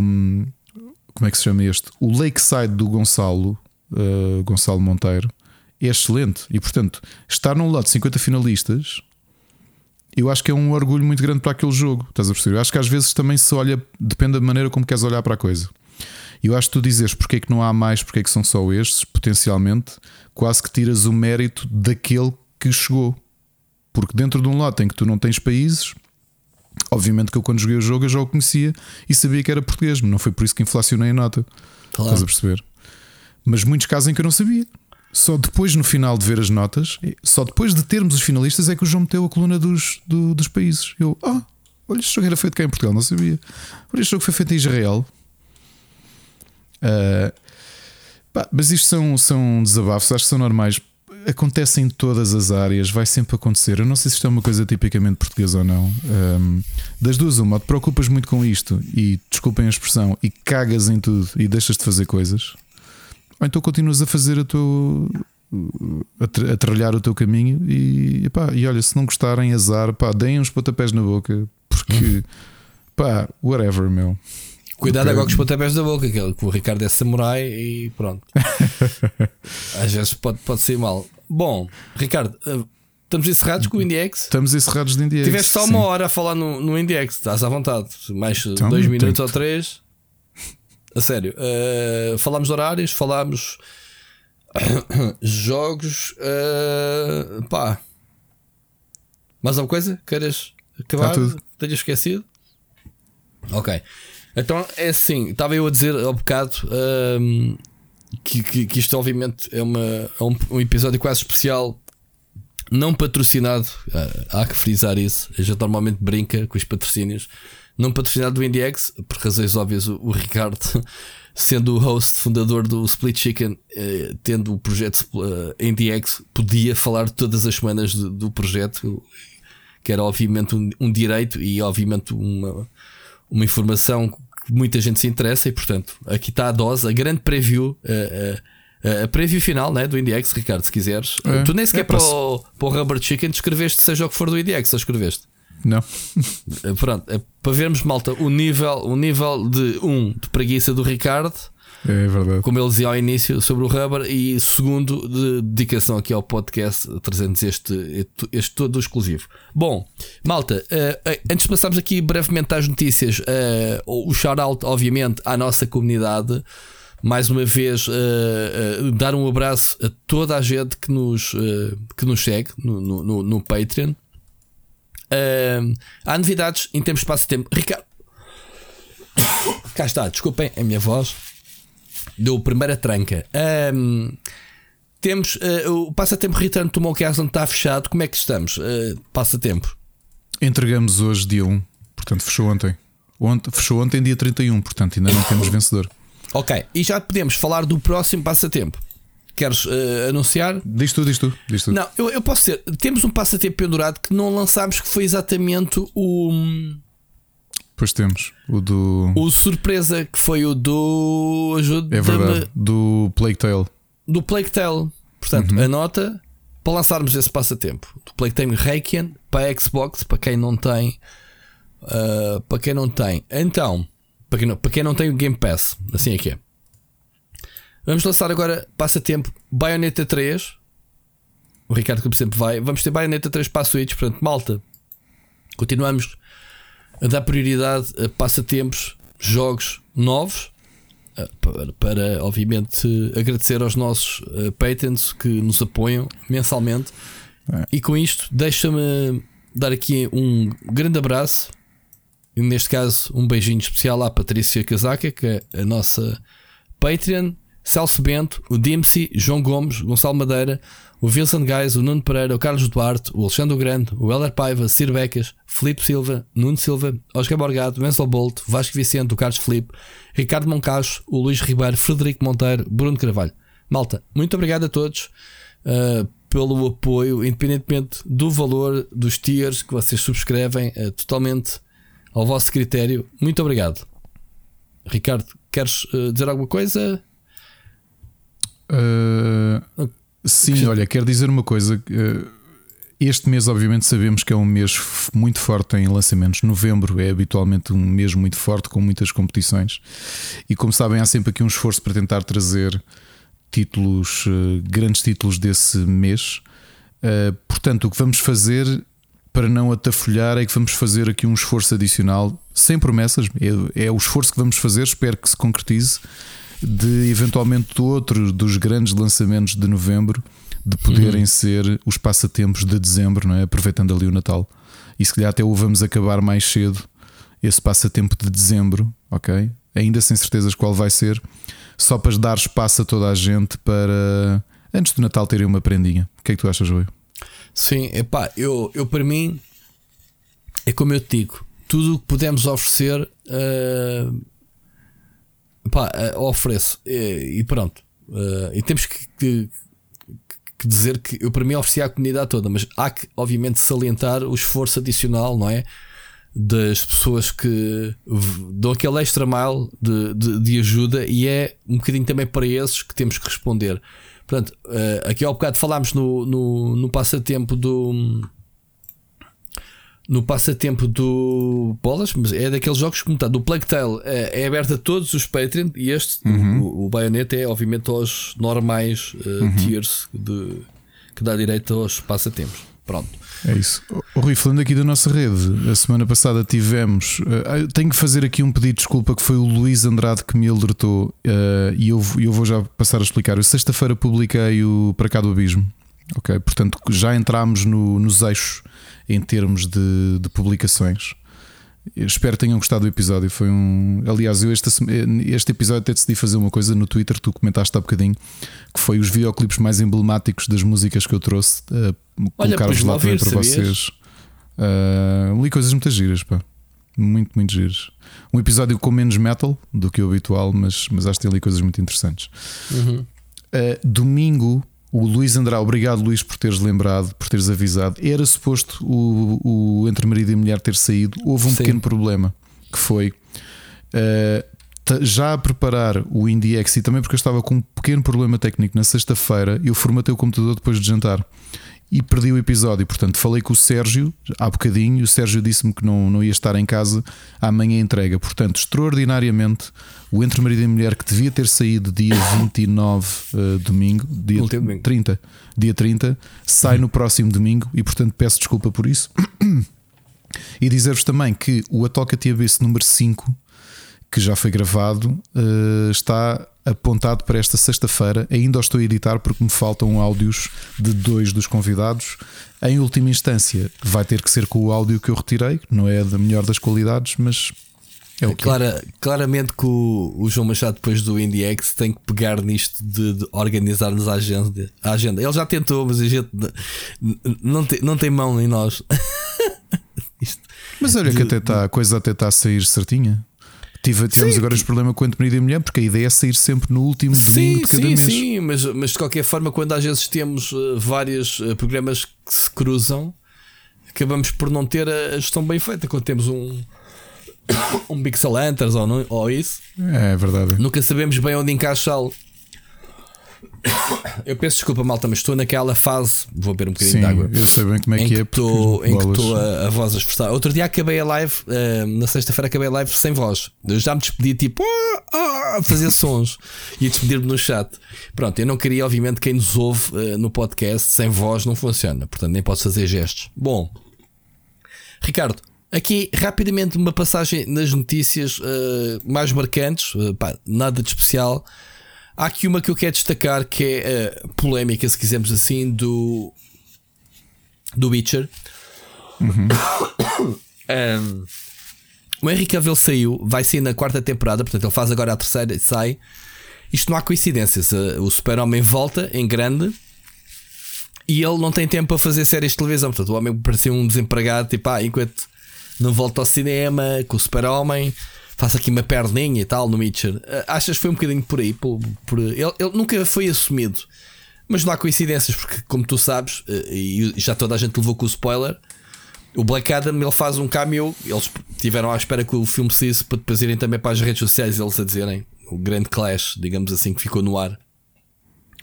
Ou seja, o Superman vai regressar uh, e há grandes planos pelos vistos para, para o Superman. Tu achas que é isto? Portanto, que há aqui uma sobreposição. Epá, eu gostava de ter aqui esta visão romântica de achar que não, porque eu gosto muito do Henry Cavill e obviamente que a internet tem uma grande paixão por ele. Por um lado, eu acho isto vai soar mal eu dizer que salvou a carreira dele, mas eu acho que de uma certa forma o Witcher relançou a carreira dele. Ok? E tenho alguma pena que. Sim, mas tu sabes que uh, temos que respeitar que o Henry Cavill sempre foi um apaixonado por Super-Homem uh, e é tipo: o Super-Homem é a minha vida. Portanto, há aqui uma dupla paixão. Eu compreendo isso. Eu acho que a passagem até foi pacífica. Uh, quer dizer, pacífica, os fãs não estão muito satisfeitos, mas o novo ator, eu agora já nem me recordo, é o irmão do, do, do Thor. É do, sim, é o irmão é o, do, Liam do Hemsworth. Exato. Uh, epá, é muito estranho, isto não é inédito, obviamente, e acontece uh, terem que substituir a protagonista. Uh, Aliás, o Witcher já houve uma personagem. Há uma personagem que já foi substituída. Uh, se vocês estiverem atentos, uma das bruxas que aparece na segunda season, a personagem, na primeira era outra atriz, houve também uma troca qualquer. Pronto, depois são personagens pequenas. agora, o protagonista é mau, até porque o porque o Henry Cavill, é pá, uh, estará para o Geralt como, sei lá, o, o Robert Downey Jr. está para o, o, Tony Stark, não. O Ricardo, oh, é exagerado dizer isso. Ele caiu bem, assentou bem no papel, pelo aquilo que a gente conhece dos jogos, obviamente. Excelente né? mesmo. excelente, uh, e, e custa-me um bocado vê-lo a sair desta forma porque uh, não, não conheço os meandros da coisa. Espero que não seja só uma questão financeira. Percebe? Eu acho que, oh, Ricardo, eh, também não, não temos que ser, eh, vamos lá ver, não temos que ser uh, achar que ele é um mercenário. Eu acho que isto é conflito de agenda, não há outra forma de escrever. Capaz, é capaz. Decisões têm que ser feitas, não é? Pá, o homem voltou a ir bombar para, para ganhar corpo para fazer outra vez para homem. Quer dizer, ele para o Witcher também se calhar precisa, de, obviamente, de, corpo, não é a questão, mas é assim. Uh, uma, uma season do Witcher, eu não sei, lá está, eu também não sei quanto tempo é que demora a filmar eh, uma season. E depois quantos, quantos meses é que precisas para trabalhar num filme? Eu não sei como é que isso faz, esse calendário, como é. Mas eu acho que. Uh, eu, eu, não, eu não sei como é que estava o compromisso dele com a Netflix, porque lá está.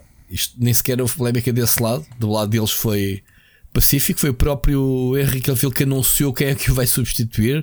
A Netflix assumiu também oficialmente, tudo bem, está pacífico do lado deles. Dá a entender que ele tinha, se calhar nem a Netflix, quando fechou o contrato com ele e o contratou, saberia quantas seasons é que o Witcher ia dar, tipo, se ia ter sucesso ou não. Foram buscá-lo, percebes? Porque ele também é gamer. Eu acho que isto foi um bocadinho por aí, Ricardo. A escolha dele para o Witcher, se não foi ele, tipo, a chegar-se à frente, como quem diz: pá, eu gosto bem de jogos, gosto bem do Witcher e quero fazer esse papel porque, pronto, acho que posso contribuir por aquilo que eu conheço. Estás a perceber? A cena dele. Agora, qual era a cláusula? Qual era os senãos? Era se calhar, olha, se voltar a, quando voltar ao, ao papel super-homem, tem prioridade. Não sei, não, não, sei como é que isso é negociado. Eu por acaso gostava de, perceber um bocadinho, porque eu, eu, procurei, ninguém fala na, na coincidência que é super-homem com.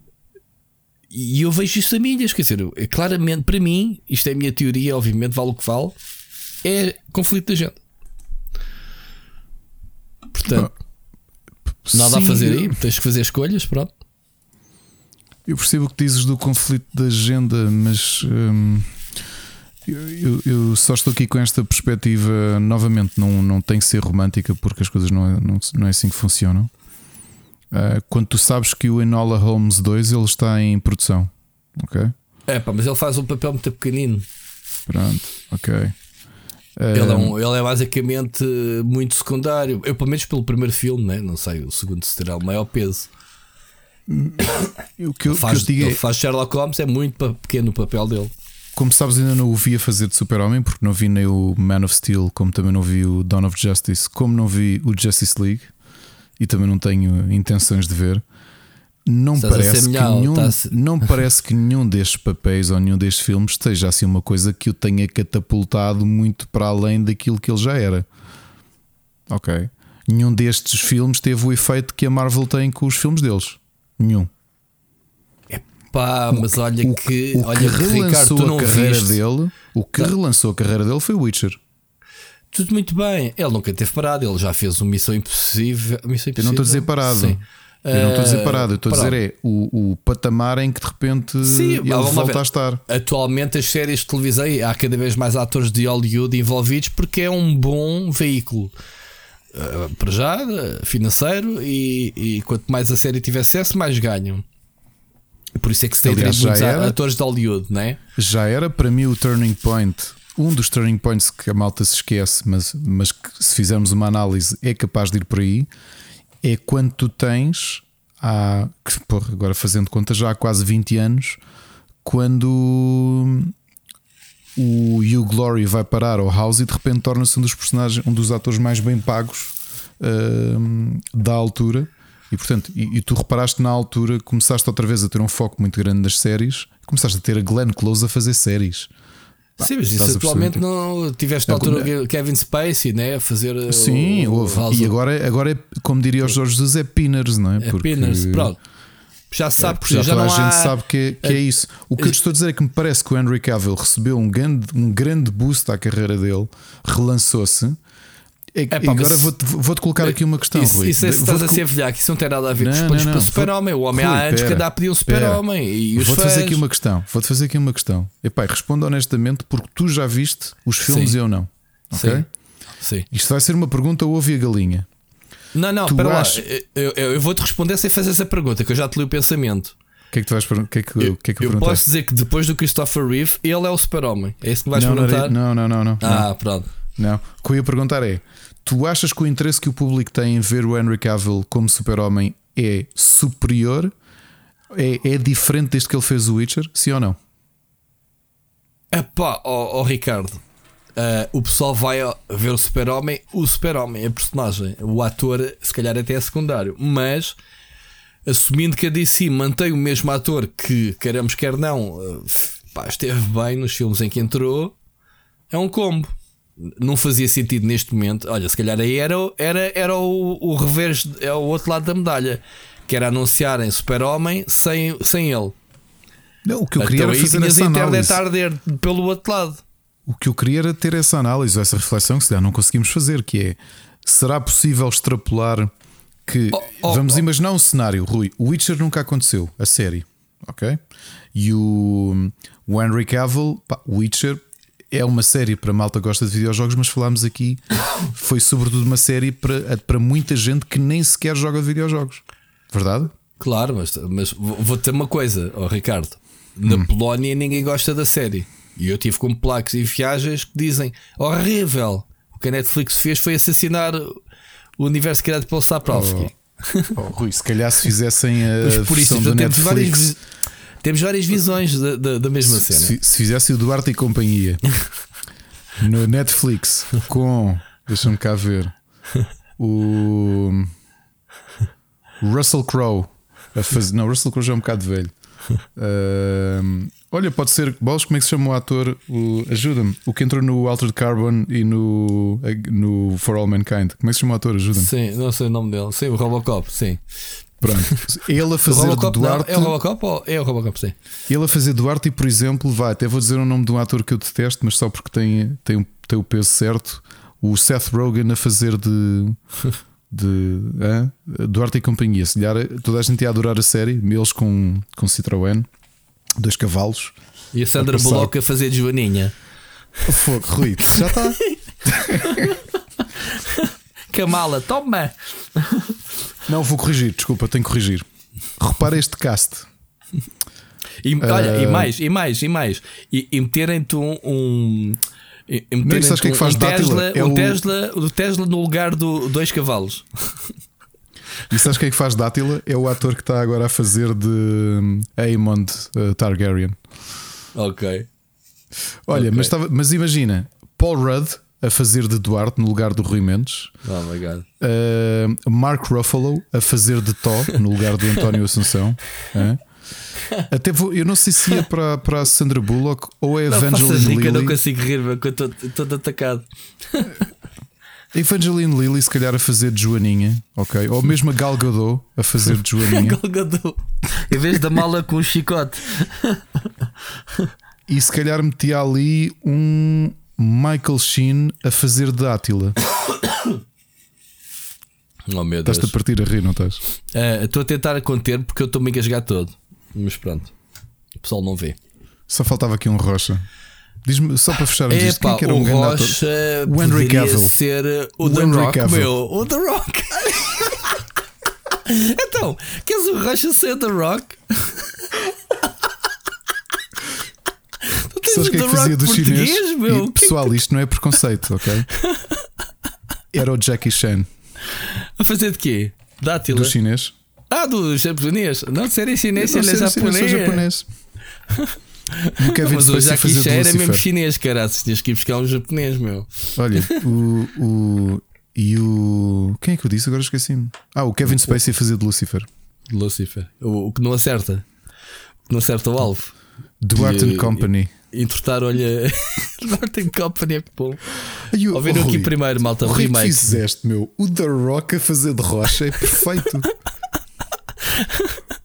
que é isto, Quase Rui? pelo tamanho. É Eu, tu, eu cheguei-me a cruzar com o Rocha. Em que é luz? Ele vivia em que é luz, sabias? Que morreu há pouco Acho tempo. que ele já foi? morreu, não é? Pois. Já, Ah, epá, já, o já. Rocha é o figurão que tu vês e o, a, a, tipo a, a, a 50 metros, man, tipo do, outro lado, do- percebes? Ah, O gajo é bem da grande com aquela ah, caracoleira toda, aquele bigodão. O gajo mete o respeitinho do caraças. Mas era Ah, grande ele. Eu acho que ele era, ele era de. Ele era assistente de produção, não era? Ele nem sequer era ator. Sei lá, meu. Ah, tu achas que ali alguém era ator? No tempo O Rui Mendes era ator e o António. Então Sim, não era, mas, meu. tipo, mas a maior parte deles achas. Oh, tinhas o Cati Castro, olha, falta tem o Tony Hopkins a fazer de Cati Castro. Personagem. O Anthony Hopkins a fazer de professor Fernando Ventura. O que é que tu estás a fazer, Rui? Que é isto? Olha, e a Maggie Smith. Não, pera, pera. A Maggie Smith a fazer de hum, da senhora velhota que é- era. hum, Como é que ela se chamava? Já- que era a sogra do Duarte, que era a senhora tá- que aparecia lá no Já não me lembro. Já estás a inventar bem da personagens que eu já não me recordo. Quer dizer, lembro de quase todas, mas. Enfim. Bom, olha, Ricardo, vamos Rui, avançar. Que é isso, meu? Va- Não, vamos eu já- Para mim avançar. acabava o programa aqui. O Programa- remake em que o Rocha é feito pelo The Rock com um grande bigodão, meu. E, o- e mullet ou não? Mullet sim ou não? O que o quê? Mullet, aquele cortezinho maroto que o, que o Rocha tinha. Sim, sim, sim, sim, sim, sim, claro. Tem que ter, eh, tem que ter, eh, as personagens têm que ir aparecidas, pelo menos. Bom, Ricardo. Mas já agora, eh, Rui, só para esclarecer: o António Rocha era produtor de televisão. Ok. Mas era era um grande. produtor. Estás a ver ou não? Também dele. Não estava a ver, sim, mas eu sabia que. Opa, olha, sabes que, é que- sabes que fogo, meu? Isto está no RTP, no, no Play. RTP Arquivo, Isso meu. é para ir ver. É para ir ver o Duarte. Pessoal, obviamente quem nos está a ouvir viu o Duarte que ainda, eu vi isso há todo, pouco não? tempo. ahm, E aguenta-se? Ou não? É, é, é, é, em termos técnicos de produção, não. Epá, Nota-se que tem aquela imagem epá, 4x13, quase coisa bem esquisita. Agora, em termos de história, de entretenimento, pá, as perso- os papéis deles a falarem e entre- aquilo era. um- epá, aquilo está para mim melhor ainda como pôr do sol. Quer dizer, pôr do sol, você gostas de ver, isto aqui é. é, é, é pá, este Átila, meu, isto é impagável, meu. Mas esses Pagável. dois atores são. Mas espera, mas esses dois atores, os vilões, Os são vilões eram atores, meu. todos do caraças, meu. Era Não, tudo mas são brutal. mesmo. Mas, mas esses são mesmo. Os outros também eram, mas o, os tipo, o que fazia Dátila e o Lucifer são, são grandes atores portugueses, meu. São todos, são todos bons, meu. São todos muito bons. Mas e agora, Rui, sabes quem é fazia a bem. Agora música? devia de haver uma versão remasterizada disto como deve de ser. Não sei se há, mas pelo menos o que eu vi. Acho que até está no YouTube isto. Olha, eu estou aqui a ver 5 temporadas, 40 episódios. Cada temporada era pequenina. Eu pensei que isto dava para a vida toda. Digo- digo- Digo-te já que para português isso. Para português Ai, é muito bom. a música é era muito boa, meu. Não, era depois tinha aqueles disparos e tudo no fim, deles virarem para a câmara a disparar. Piu! Te lembras disso? Claro que sim, meu. Nós somos Duarte e Companhia. Que... Anthony Já que o Duarte e Companhia. Castro, Rui, o que é isso? Eu nunca mais, a sério, vou rever isto e imaginar. Oh, oh, Daniel, se tiveres a ouvir isto, faz o pitch aí dentro na RTP, meu. Ok? Sim, o Anthony Hopkins, que faz o papel do Cati Castro, uh, e Rock. o The Rock para o do Rocha. fazer de Rocha. Eu acho que já, perdi, já tínhamos perdido parte dos nossos ouvintes, acho que já perdemos tudo. Já perdemos. Então vamos continuar o, o, o programa. Isto para, para, terminar, isto vem a propósito do Henry Cavill. Estás a ser um bocado. Uh, devias de ver os super-homens para ver. Ele é muito bom fazer super-homens. Aliás, ele é bom ator, é um gajo com presença. Okay, uh, qualquer filme que ele entre, gosto do Henry Cavill. Epá, e é lindo, ok? É lindo o tipo, desculpem, tenho que dizer. O, o que é que é lindo? Ah, o ator. Sim, não, não ator é lindo, charmoso, sim, claro, com certeza. E tem aquelas, uh, aqueles de, de, de, recortes de cara né? perfeitos, né? Aquelas até, montar um, até montar um computador, aquele homem é bonito. Já me lembro dessa. é game, mas pronto. Só falta fazer lives. Olha, falar em lives, é a história, estás a ver o nosso amigo a fazer live ou não? O Cesaro, o não, Cesaro? ainda faltam. Ele normalmente às duas da manhã é quando começa. Ok, é que a gente normalmente, malta, para quem não sabe, a gente acaba de ver a gravar o podcast e vai ver o Cesaro a fazer live stream na é Twitch. É verdade. Enquanto é estamos nosso... a exportar o episódio, vamos Epá, ver é a jogar League of Legends. E o gajo joga. Joga o, bem. O Cesaro joga, joga bem e manda vir que o pessoal não se cala um bocado, o gajo. Esperando. Bom. Ô oh, Rui, saltaste aqui uma notícia. Saltei, era, eu só queria começar com o Witcher, uh, mas. Uh, então, vamos lá. então vamos lá, vamos fechar o Witcher, não fechamos o Witcher. Não, já está para mim, está fechado. É assim, não, não há mais nada a acrescentar. Não. Eu só gostava de saber. Ah, queria-te só dizer uma coisa. Tu não achas que isto não apanhou ninguém chocado? Foi tal ponto que uh, a comunicação do Henry Cavill foi ao mesmo tempo que a Netflix ambos já tinham substituto. Pá, isto é mais que planeado há boa da tempo. Uhum, é capaz. Isto não foi nenhum choque, não foi ah, por seus para Sim, não se chatearam isto, à última. Percebes? E... Ninguém se chateou, mas estava mais controlado. Pronto, se é assim, pronto. Agora é capaz de ter impacto, porque realmente o Henry Cavill é um grande. Opa, e vamos, ver, vamos lá ver uma coisa. O, o Liam Hemsworth, estás a falar de bonito, esta linhagem de, de Thor, estes irmãos são todos bonitos, estes australianos, não sei o que é que eles comem, mas sabes, não? O, como é que ele chama, seu irmão? O, o, o Thor. Chris. O, o, Chris. o Chris Hemsworth.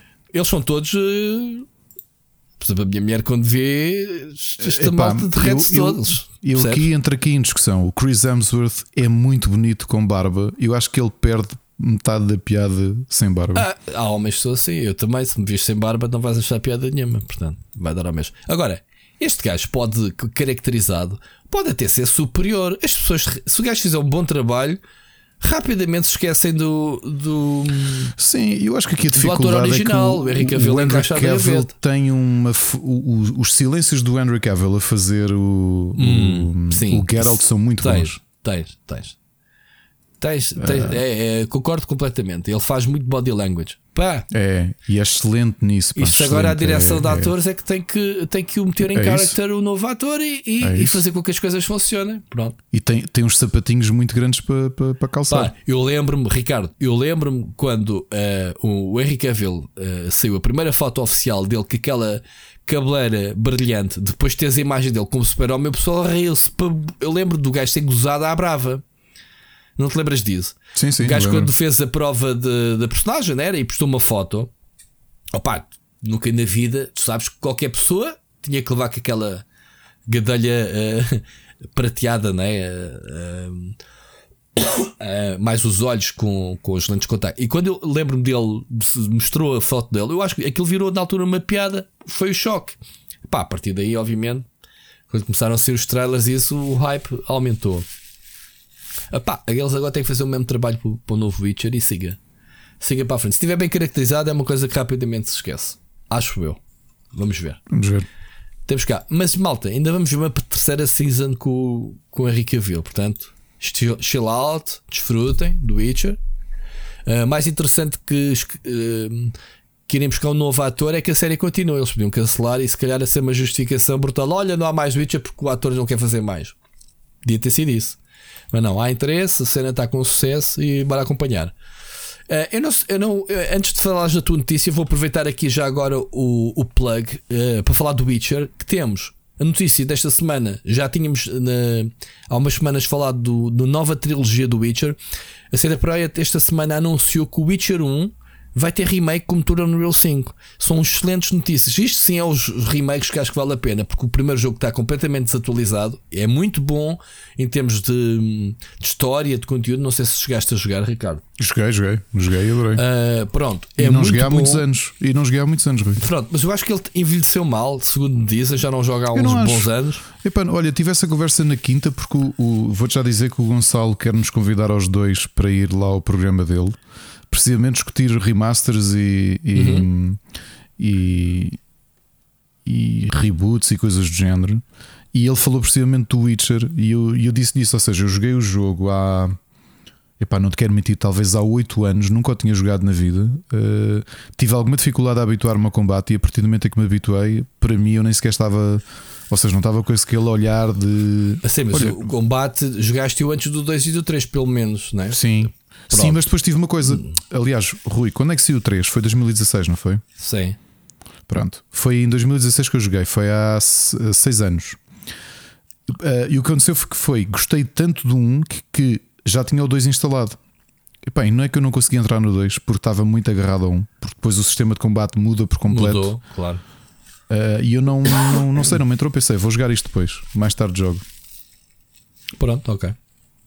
Seja como for, malta, antes de sair este remake, notícia também de, desta semana. A, a versão especial, né? portanto, o, o, o, o Director's Cut do primeiro Witcher original está gratuita no, no GOG. Portanto, esta versão que o Ricardo diz que jogou, podem jogar. Que eu ainda tenho ali na caixa, uh, Ricardo, como tu sabes, de edição especial, uh, selada, uh, anda, anda a prometer um unboxing há anos daquilo. Eu nunca tive coragem de abrir aquela caixa. Se calhar qualquer dia faço. Um, e pronto. Uh, muito, muito notícia do Witcher. Uh, tens aí essa do Joe Biden? Queres falar sobre ela? Que é que Olha, tenho. Uh, no, no setor competitivo, há algo que tem, tem surpreendido muita gente: é que desde 2020 há um jogador que tem ganho todos, todos os torneios e campeonatos de Guilty Gear. E é um jogador que ninguém sabe quem é, mas cujo nome de nome competitivo, o nick, é Joe Biden. E o handle do Twitter que ele dá é o do POTUS, portanto, o President of the United States. Ah, não pode ser. Isto é o net dele que joga com o alias dele, não? É, é uma pessoa qualquer. Acho que até foi o Washington Post que foi, foi aí que eu tirei a notícia. Porque de repente começaram a tagar. Houve, foi na PC Gamer alguém que disse: Epá, alguém tem certeza que não é mesmo o Joe Biden no tempo livre? Claro que não é. Uh, mas é curioso, para mim não é o fato de ser um jogador com o nome de Joe Biden, é tu teres alguém que nos últimos dois anos e meio limpa todos os campeonatos mundiais que estão a ser feitos online, não é? Como tu sabes, uh, que vão agora recomeçar os, os campeonatos presenciais, mas tudo o que é online há um jogador a ganhar tudo e que ninguém sabe quem ele é.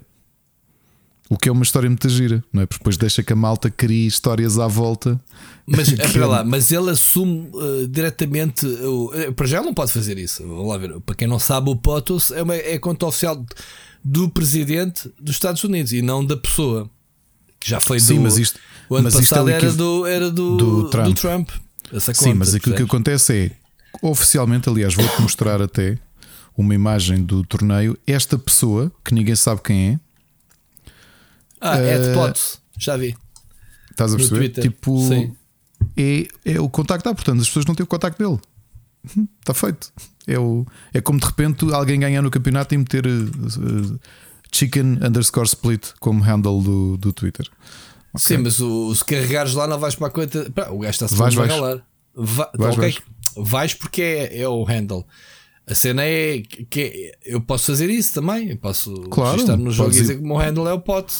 Exato. Isso Mas o USA é, Joe Biden. Aqui é a parte curiosa de teres alguém que decide ir para os, em 2020 começa a concorrer ou começa a competir com o nome, com o nick Joe Biden e que as pessoas não sabem quem ele é. Portanto, ele Isto não é aparece. ele ou ela, tu quer dizer que é um internet. pode ser um. Este é que é, é o verdadeiro ninja das teclas, ó Ricardo. Este é o. É, mas, mas a história é caricata, não é? Pá, podia ser o Rocha. Era mais caricato. O Rocha andar a aviar eh, pessoal. Eh, caso não sabes, o Rocha era um bocadinho como o Bud Spencer, aviava malta. Bom, já agora só uma, uma nota em relação a este personagem, a este, a este competidor. Há algumas pessoas que o conheceram um pouco antes da pandemia. Uh, é americano. Ele competiu na, nos torneios uh, da zona do Illinois. Ok? E este ano Por acaso é a terra ele... do Joe Biden, não é? Não. não, o Joe Biden, Joe Biden já não Que era uma grande coincidência. Isso era lindo. Curiosamente, nos campeonatos presenciais, o nick dele é Tom Nook. Sim, não é um nome americano nem nada também. Não, mas era, mas isso é por causa do personagem da, da, do Animal Crossing. Eu, eu o... gosto muito das iniciais destes tipos no, no Twitter. Ele é o Potus e ela é a Flotus. É lindo. É, First Lady. Olha, o estavas aqui a perguntar: o Biden é de uma terra que toda a gente conhece por causa do The Office. Ele é de Scranton, é do Delaware.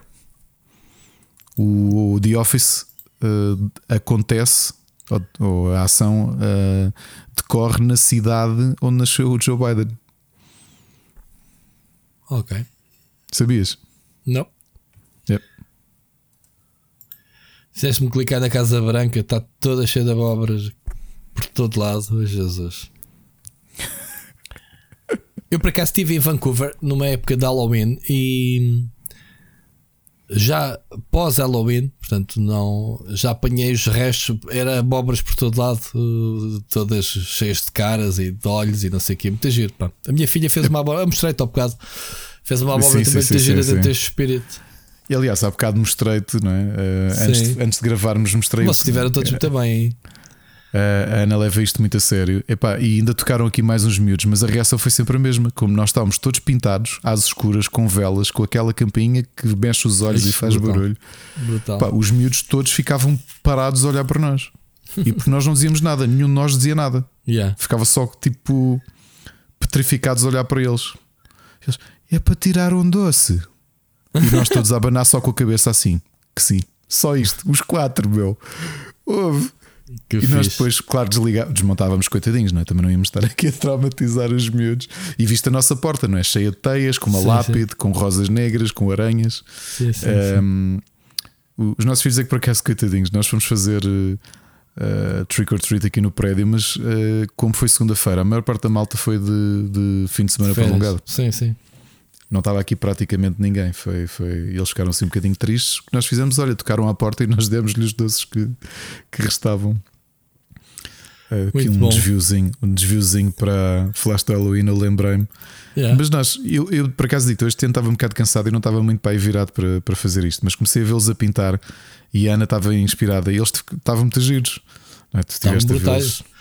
Estou o teu mais velho, tipo, a olhar para ele e não se vê a cara dele, mesmo ali a não, não, death. Não, não. Não, e ele ficou, e à porta nunca disse nada aos miúdos que tocaram à porta, ficou só assim, esticou. Uhum. Era ele que dava os, os, doces, ele tinha um, um caldeirão com os doces, ele só ele estava com aquelas mangas, pareciam mesmo a morte, esticava só o caldeirão.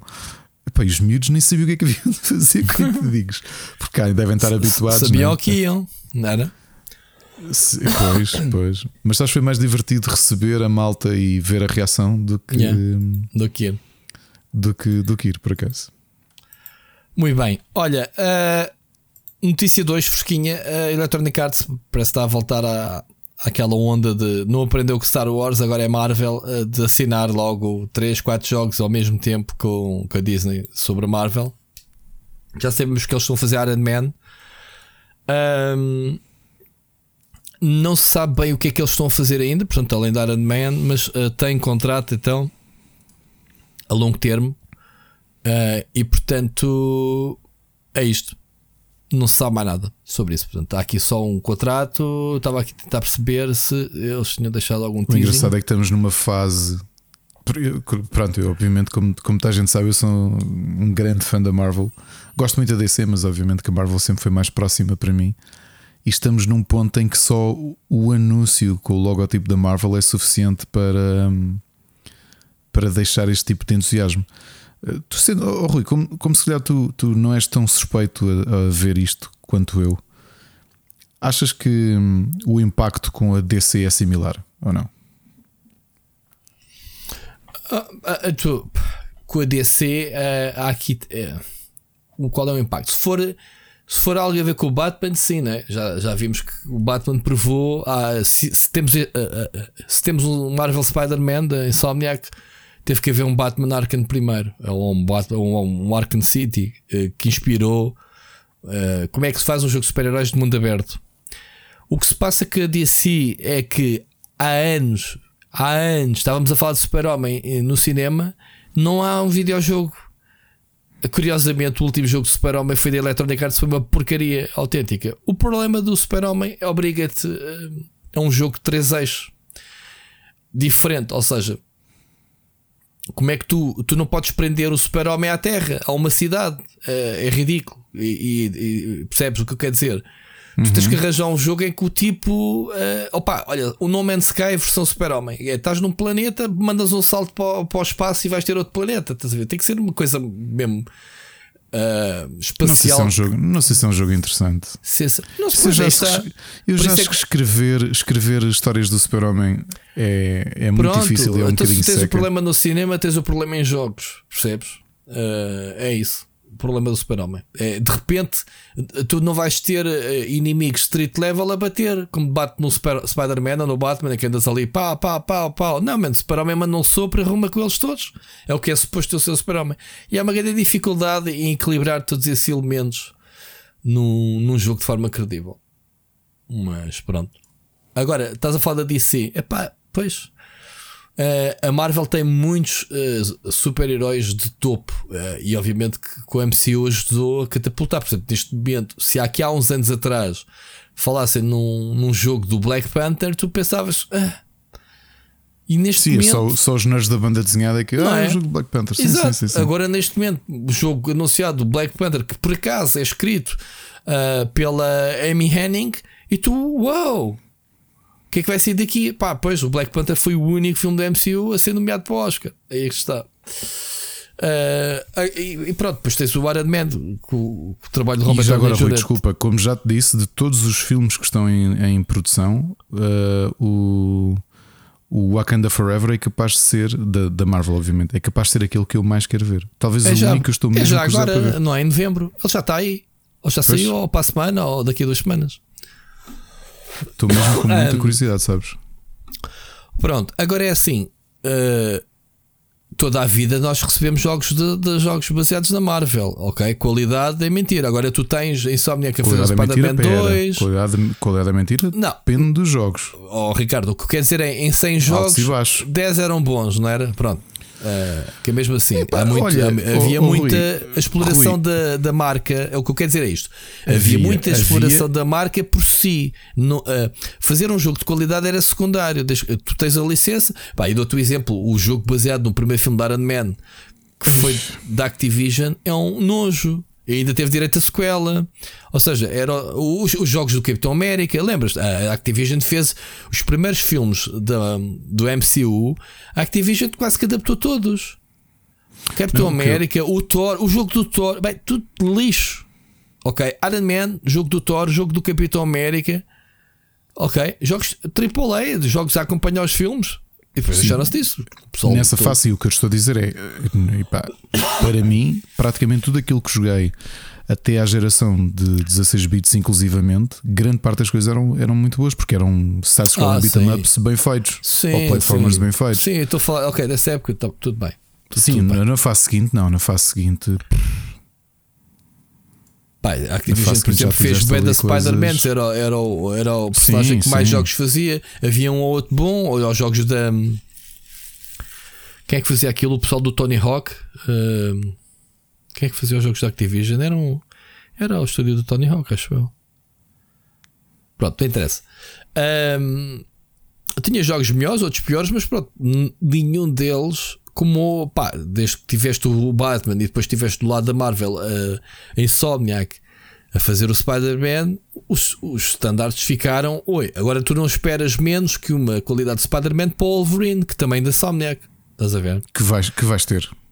Pronto, mas, mas estou a dizer que mas ninguém esperaria uma qualidade diferente. Portanto, os padrões e a própria Disney também já abriu a pestana. Primeiro que o Star Wars, que foi Electronic Arts, como é que é?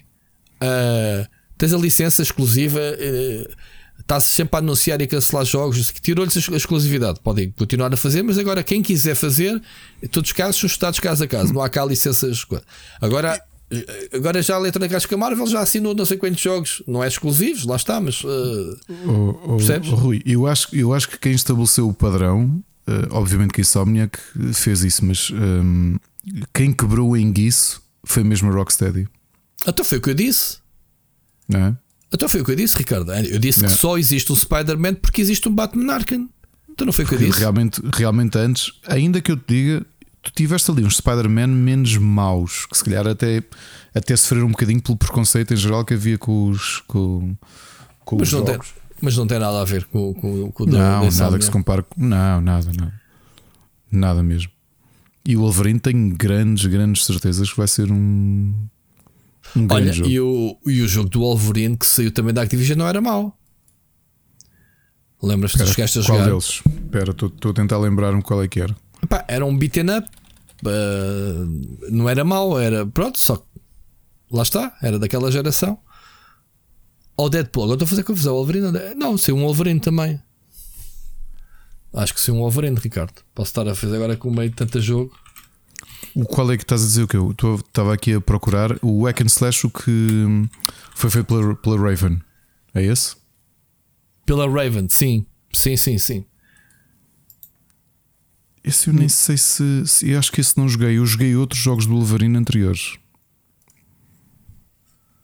Pá, eu sei que havia um, um beaten up uh, porreiríssimo, porque pronto, explorava bem uh, os, os, combos e as cenas dele, dele a, a destruir. Epá, mas lá está, é tão forgettable que eu não me recordo. Bem, isto também foi. Já foi lançado no tempo da PlayStation, na PlayStation 3 360. Ok? Que é o The Raven, sim. E havia um jogo de 91 que estou aqui a ver da NES. Yeah. Se calhar jogaste esse. de? Havia um Wolverine de 91 da NES. Da Hudson. X-Men Origins Wolverine. De LGN, não é da Hudson, ah, LGN. E já para não dizer, uh, dos, das adaptações do X-Men também foram que saíram. Okay? É, mas, mas X-Men tinha muito bons jogos.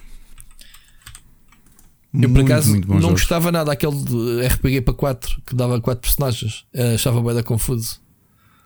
Hum, esse nessa fase já não era assim grande coisa. Uh, e também não cheguei a jogar, até já falamos dele aqui, o, o X-Men Destiny, que foi um dos últimos jogos da Silicon Knights, que foi escrito pelo Mike Carey. Legends? Foi o último jogo de X-Men que saiu, o Destiny, é ah, de Destiny. 2011. Foi o último jogo e acho que o último jogo da Silicon Knights. Ok. Foi sim, senhor. E depois eles foram lá Antes ou depois do To Human? Já depois? Uh, depois, depois do To Human. Ok. Já não. Acho que já não joguei esse. Acho que já não joguei esse. Era um action RPG. Joguei um bocadinho, mas não foi assim nada de, de interessante. Muito bem, vamos ver o que é que a Electronic Arts tem na calha. Ricardo, um, só mais uma notícia. Pá, para falar do, do Ragnarok. Pá, eu não sei como é que isto acontece, uh, mas. Para a semana temos review, Rui, ou não? Para a semana temos review. Aliás, fica cá já o anúncio. Os embargos do review. É quinta-feira vamos ter o Rubber Chicken. Não graças ao Ricardo, Rubber Chicken e Split Screen Review primeira mão do God of War Ragnarok. Alright? Mas deixa-me só aqui falar, malta. Tenham cuidado, podem ver as reviews, sim. No nosso caso, a gente vai ter cuidado com o spoiler. Mas, epá, há pessoal, eles utilizam a palavra weaponize. weaponize spoilers é brutal. Eu nunca pensei que tamanho nível de violência na internet que é tu entras no Twitter e estás sujeito a levar uma headshot ou um biqueiro da boca, como disseste há um bocado, de um spoiler do God of War Ragnarok. Porquê? Porque há pessoal, e frise não imprensa, que já, estiver, já, te, já tem o jogo Uh, portanto, comprado em loja, uh, uma loja que quebrou. Provavelmente também deve haver, obviamente, uma questão de logística. Estes jogos chegam às lojas uh, com uma antecedência muito grande e provavelmente depois, em termos contratuais, devem estar também sujeitos a multas se não cumprirem com as datas de, de colocarem na, na, nas lojas, né, os armazéns, as respectivas lojas, não meterem nas lojas antes da data de, de saída. Pá, não sei de que país é que é houve uma quebra de. Pá, o jogo sai. Quando é que é? 8 ou 10 de novembro? Nem sei.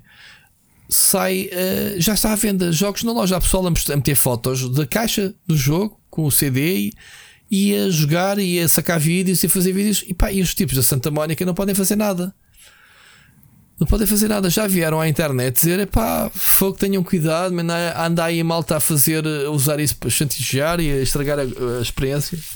Pá, isto é uma treta mal que chegou à internet, não já viste? Sabes é, mas sabes qual é, que é o problema também do, do, das lojas? É que pá, se for um acordo com uma empresa ou se for um acordo com um site ou com alguém que recebeu um código antes, é possível haver uma incompatibilização da, da, da PlayStation. Agora, imagina que é um grande retalhista, a PlayStation vai se chatear com, vai se incompatibilizar com eles. Não, não é? Epá, eu acho que tem que haver eh, tem que haver uma responsabilização, Ricardo. Isto não é o Texas, meu. Então, isso, isso eu, estás eu, a dizer. Eu não, digo que é o Texas, pode haver responsabilização individual. Contrato, não é de boca, não é ah e tal. Ah, cala-te, ah, tu metes aqui os jogos à venda, eu vendo os jogos, o que é que tu queres?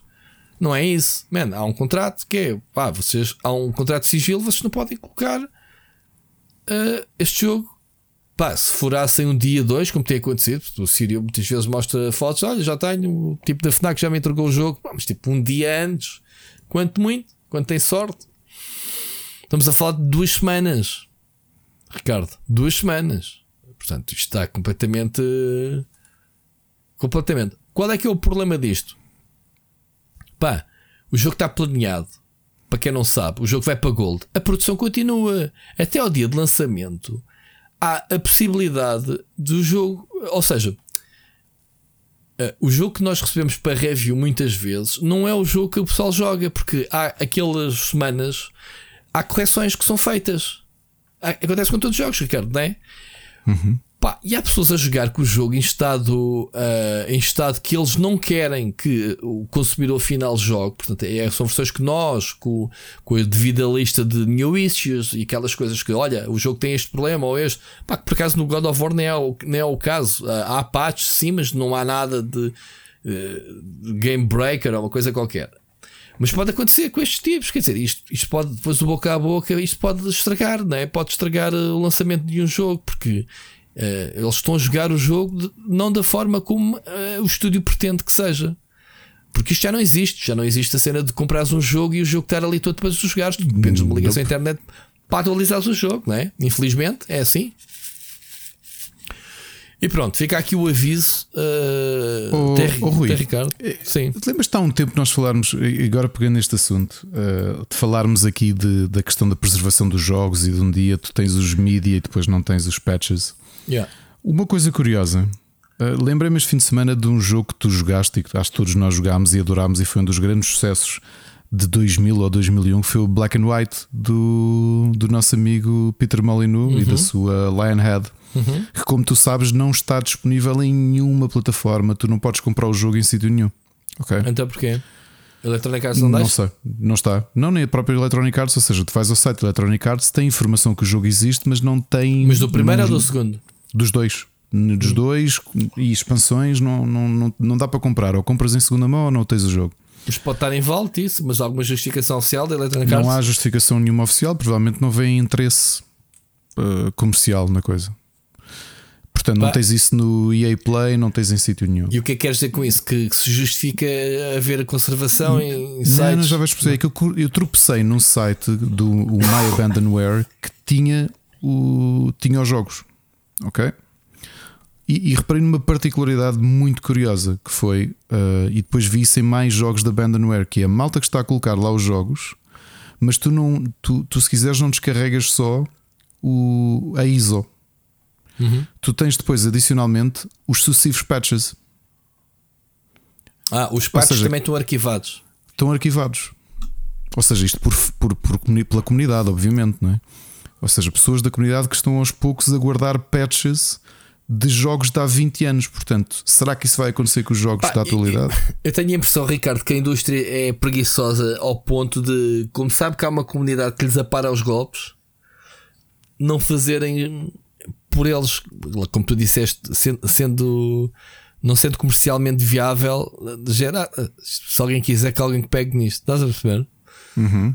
É, eu não sei até que ponto é que isso não acontece de, de eles entregarem isso. É um bocado o que eu digo, é, acho curioso, acho curioso uh, jogos de há 20 anos ter havido essa consciencialização nas pessoas na altura. Pá, oh, Rui, há 20 anos eu nunca me passaria pela cabeça a ideia de comprei este jogo no futuro, isto tem patches e eu não vou poder jogá-lo da mesma maneira.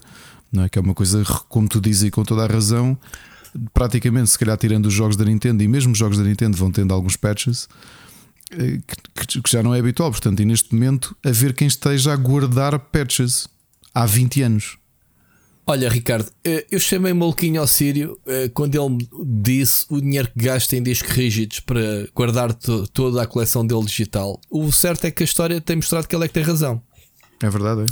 Ou seja, a internet podia acabar e ele não ficava sem nenhum dos jogos que ele tem. Epá, uh, o que eu quero dizer com isto é que uh, eu continuo a achar que o formato físico está datado, não serve para nada atualmente nos videojogos. E, não é e é prático é, sequer. Não é prático, ninguém usa não é, uma drive. Eu não, eu, eu, os meus computadores já não vêm com drive, este último então já não vem com, com, oh, com drive. O meu computador anterior mim... vinha com drive, estragou-se por falta de uso, que eu nunca usei. Oh, Rui, para mim, às vezes é chato, por exemplo, o meu filho mais pequeno ou mesmo mais velho querem jogar um jogo na PlayStation e são daqueles jogos que ainda têm em promo física. Pronto, Aí, agora tenho de ir procurar a Pro. Ouve, isto parece problema de primeiro mundo, mas a realidade é que o acesso do, do, dos jogos digitais é tão mais. Mas é isso que eu te digo. Eu acho que é um formato que está morto e neste momento só existe uh, para satisfazer as necessidades de, dos retalhistas, de, de poderem vender em loja algo em caixa. O que é parvo, porque as pessoas cada vez mais vão e compram uma caixa e lá dentro há um papel com código. Isso então, para mim é mais ridículo e já se pratica antes suficientes pá, para se continuar a fazer isso. Não há vantagem nenhuma em comprar. Obviamente, nós estamos a falar das edições de colecionador. Atenção, estou a falar de um jogo normal que pagas 70, 80 euros por jogo na loja para sacares um código. Pá, pega nesse dinheiro e utilizam nas lojas digitais. Agora é assim, é o que tu dizes. É, tu, em última instância, tal como o jogo físico, tu estás a comprar a licença. Não vou aqui repetir a lenga-lenga, tu não estás a comprar o jogo, blá blá. Eles podem retirar o jogo. E, e tu já foste, já eras, não é teu, não podes dar o jogo como adquirido. Não vamos outra vez voltar a essa discussão. A questão é: não faz sentido num mundo cada vez mais digital andarmos a fazer como eu fazia no meu primeiro website, que tinha, já não me lembro, 50 megas eh, de serviço disponível para eu meter as screenshots uh, imagens dos conteúdos que metia no site. Então lembro-me, nós de 15 em 15 dias tínhamos que andar a pagar notícias ou as imagens das notícias para poder metermos imagens para as novas. Numa, neste momento não existe essa não existe essa desculpa pá, porque os servidores a, a, as memórias estão cada vez mais baratas tu compras uh, 100 gigabits no, no Google e pagas uh, quanto Ricardo 18 euros por ano ainda agora me caiu é a isso, conta é. Uh, portanto, não faz sentido para as megas empresas, cada vez mais de, com, com computação em cloud, com armazenamento em cloud, uh, haver situações como a Electronic Arts e como a Ubisoft de andarem a fechar. Eu compreendo que os servidores, para estar às moscas, para estarem lá dois ou três jogadores, mais vale fechar aquilo, porque não é só, os, não é só a disponibilização do espaço, como tem a manutenção Uh, e obriga-te, obviamente, se, estás a fornecer o serviço que é o jogo online, tu tens que ter suporte técnico e tens que pagar a pessoas e tens custos essa, cena. Se calhar não para um jogo, mas para um conjunto de jogos, não é? Um, agora, retirar jogos per si e conteúdo, a mim não me faz sentido. O que tu estás a dizer não faz sentido. O Black and White, o jogo simplesmente é desaparecido. Porquê? Se calhar vais ao GOG e tal, tal pá, não querem meter eles, deem ao GOG, deem a serviços que querem alojar estes jogos. Porque são negócios que o, GOG não te está a oferecer nada, não é? Para ter o jogo na loja tem que pagar alguma coisa ao estúdio em questão, ou não é? Claro. Ou o GOG vende abandonware? Não vende. Vende jogos que um, comercialmente são viáveis. A GOG tem é uma coisa, transforma os jogos os executáveis da altura, para serem compatíveis com as máquinas do presente, que é o, o trabalho deles é esse, é tornar os jogos antigos compatíveis com as máquinas atuais, com os sistemas operativos atuais. Agora, se os estúdios não estão para fazer isso, porque é uma questão, é isso que acontece. Provavelmente, sei lá, imagina, o Black and White não é compatível com o Windows 11 e eles, para não estarem a adaptar, a adaptar ou gastar dinheiro, retiraram simplesmente. Agora, podem é arranjar alternativas. Mogog, deu o exemplo. Olha o Witcher, que já é antigo também. Pá, está disponível logo. Está bem, o Witcher é suspeito que o GOG é da CD Projekt, mas hum, percebes o que quer dizer? Uhum. Não me faz sentido nesta nesta época cada vez mais digital, cada vez mais as pessoas nascem com o, com o jogo à ponta de um. à distância de um clique do rato ou de um comando. -me... Pá, eu, eu, já tenho, já sabes que eu sou um defensor do digital há, há montes de anos. Uh, uh, em termos de trabalho, há anos que eu penso aos estúdios, mandem-me códigos. Quando me dizem que vão mandar. Mais eh, prático, Sim, quando dizem qual é a tua morada, para quê? Não meu? sei quê. Ah, para te mandar o jogo. Eu não quero, quero, quero isso em digital, não quero um código, não quero o jogo, não quero. Pronto. Não, não, não percebo. Muito bem. Ricardo, uh, uh, uh, falar em digital, só que uma nota de final: porta-chaves de, de um boneco do Overwatch 2 é mais barato na vida real, em físico, o porta-chaves em si, do que a sua contraparte digital que é um penduricalho para as armas do Overwatch 2, Ricardo. Já viste? Ao ponto em que isto chegou, a malta tem que pagar 7 eh, dólares, que é quanto custa isto digital, que é 700 coins, quando o mesmo design na, na, na mesma loja da Blizzard físico custa 5 dólares. Portanto, malta, há quem diga voltem loot boxes, estão perdoados. Agora, olha, estes senhores têm que ser pagos de alguma forma. E como eu costumo dizer, Ricardo, como é que eu costumo dizer? Qual das coisas? Quando as coisas estão à venda digitais, só compra quem tem dinheiro. Só compra quem uh, só pagou compra... os impostos. Recebeu só... 125 euros na conta do Costa. eu já recebi 150 parrecos. Só compra quem quer. Ah, só compra quem quer respondam com a carteira. Não se, não se As pessoas têm uma mania. Esta notícia até era a propósito que eu ia dizer isto. As pessoas têm uma mania de se indignarem, tipo, pá, um penduricalho Parma, boeda caro. E faz notícias disto e não sei o quê. E eu pergunto assim: então, mas eu vou me indignar quando vou ao supermercado e vejo lá um quilo de açúcar a 2 euros? Pá, a não ser que eu precise mesmo de comprar açúcar, mas tipo, ok, pode estar lá uma. uma por exemplo, vou ao Lidl e está lá uma. Ajuda-me, uma cerveja. Aquela cerveja muito boa. Como é que se chama? Patronos. Patronos? Está lá uma Patronos. 3 euros uma garrafa. E eu olho para aquilo e digo: Ya, yeah, está-se bem, deixa de estar aí. E se calhar tu, Ricardo, dizes: Não, vou levar, vou beber, gosto de pé. Pá, a mesma coisa com o penduricalho. Há quem diga, yeah, está aí à venda, está-se, fica. E há outro que diga, yeah, vou comprar para a minha coleção para, para mostrar ao pessoal que comprei isto da Blizzard. Compra quem quer. Não se tem que indignar das coisas simplesmente existirem. Eu não posso ficar indignado. E como tu sabes, Ricardo, eu tenho aqui a Tesla à porta. Eu, eu no meu bairro tenho tudo, já sabes, tenho todos. A última sensação é o Mercadona que estão a construir ali ao lado de, de ao lado de, dos outros supermercados todos. Portanto, tens o, tens o lado um Lidl, tens o outro lado uh, um, como é que se chama-se o outro francês? Uh, o alemão, como é que se chama-se o. O Aldi. O Aldi, tenho o Lidl, o Aldi, e do outro lado do rio, acho que é um rio que separa aquilo, ou é um muro, já nem sei. Estão a construir Mercadona em Massamá. Eu tenho a Tesla no meu bairro, portanto não há nada que eu não tenha no meu bairro. Eu tenho a Tesla, que, que cada vez está a crescer mais. Tu já viste a Tesla ali, já? Já passaste lá? Já, já, já. já. Que, sim, que, sim. É, que, É, ao lado do Lidl também. É, e já compraram mais terrenos, já expandiram aquilo. Eu não, eu não vou lá mandar calhá-los lá aos telheiros deles a dizer sacanas, Teslas, são bem da caros. Eles estão lá, eu fiz. É, vejo bem da Teslas a passar na minha rua à conta daquele concessionário e olha é, como é, com os olhos. É, sabes que é curioso? Uh, as comunidades também são muito diferentes, porque eu, eu, eu olho para a comunidade dos board games em que tu sabes a disponibilidade até psicológica de um fã de board games, se calhar é, não sei se é diferente, mas tu sabes quando a jogar que, que, comprei Marvel Champions e muitos destes jogos da Fantasy Flight, seja o Arkham Horror, o Lord of the Rings, o Star Wars, o Marvel Champions, são money sinks. Hum. São jogos que tu começas a jogar e, e eles estão-te constantemente a lançar expansões e tu, pá, tu vais comprar aquilo tudo porque é jogar o conteúdo todo. Eu, eu acho a comunidade dos board games muito menos abebezada nesse aspecto do que muitas vezes a comunidade dos videojogos. A comunidade dos videojogos acho que é muito. tem essa reação também muito o target e o bolso é diferente das pessoas, não é?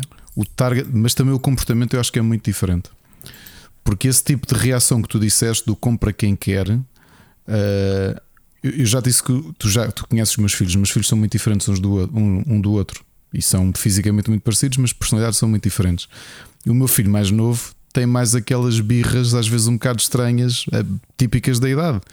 E eu acho que muitas vezes vejo reações em relação a videojogos que são uh, reações que podiam simplesmente ser um. Ou seja, eu acho que a malta reage mal para coisas que eu às vezes penso porquê, tipo, yeah. se não queres comprar, não compras, e se calhar coisas que necessitavam de indignação e das pessoas se movimentarem, as pessoas não se movimentam.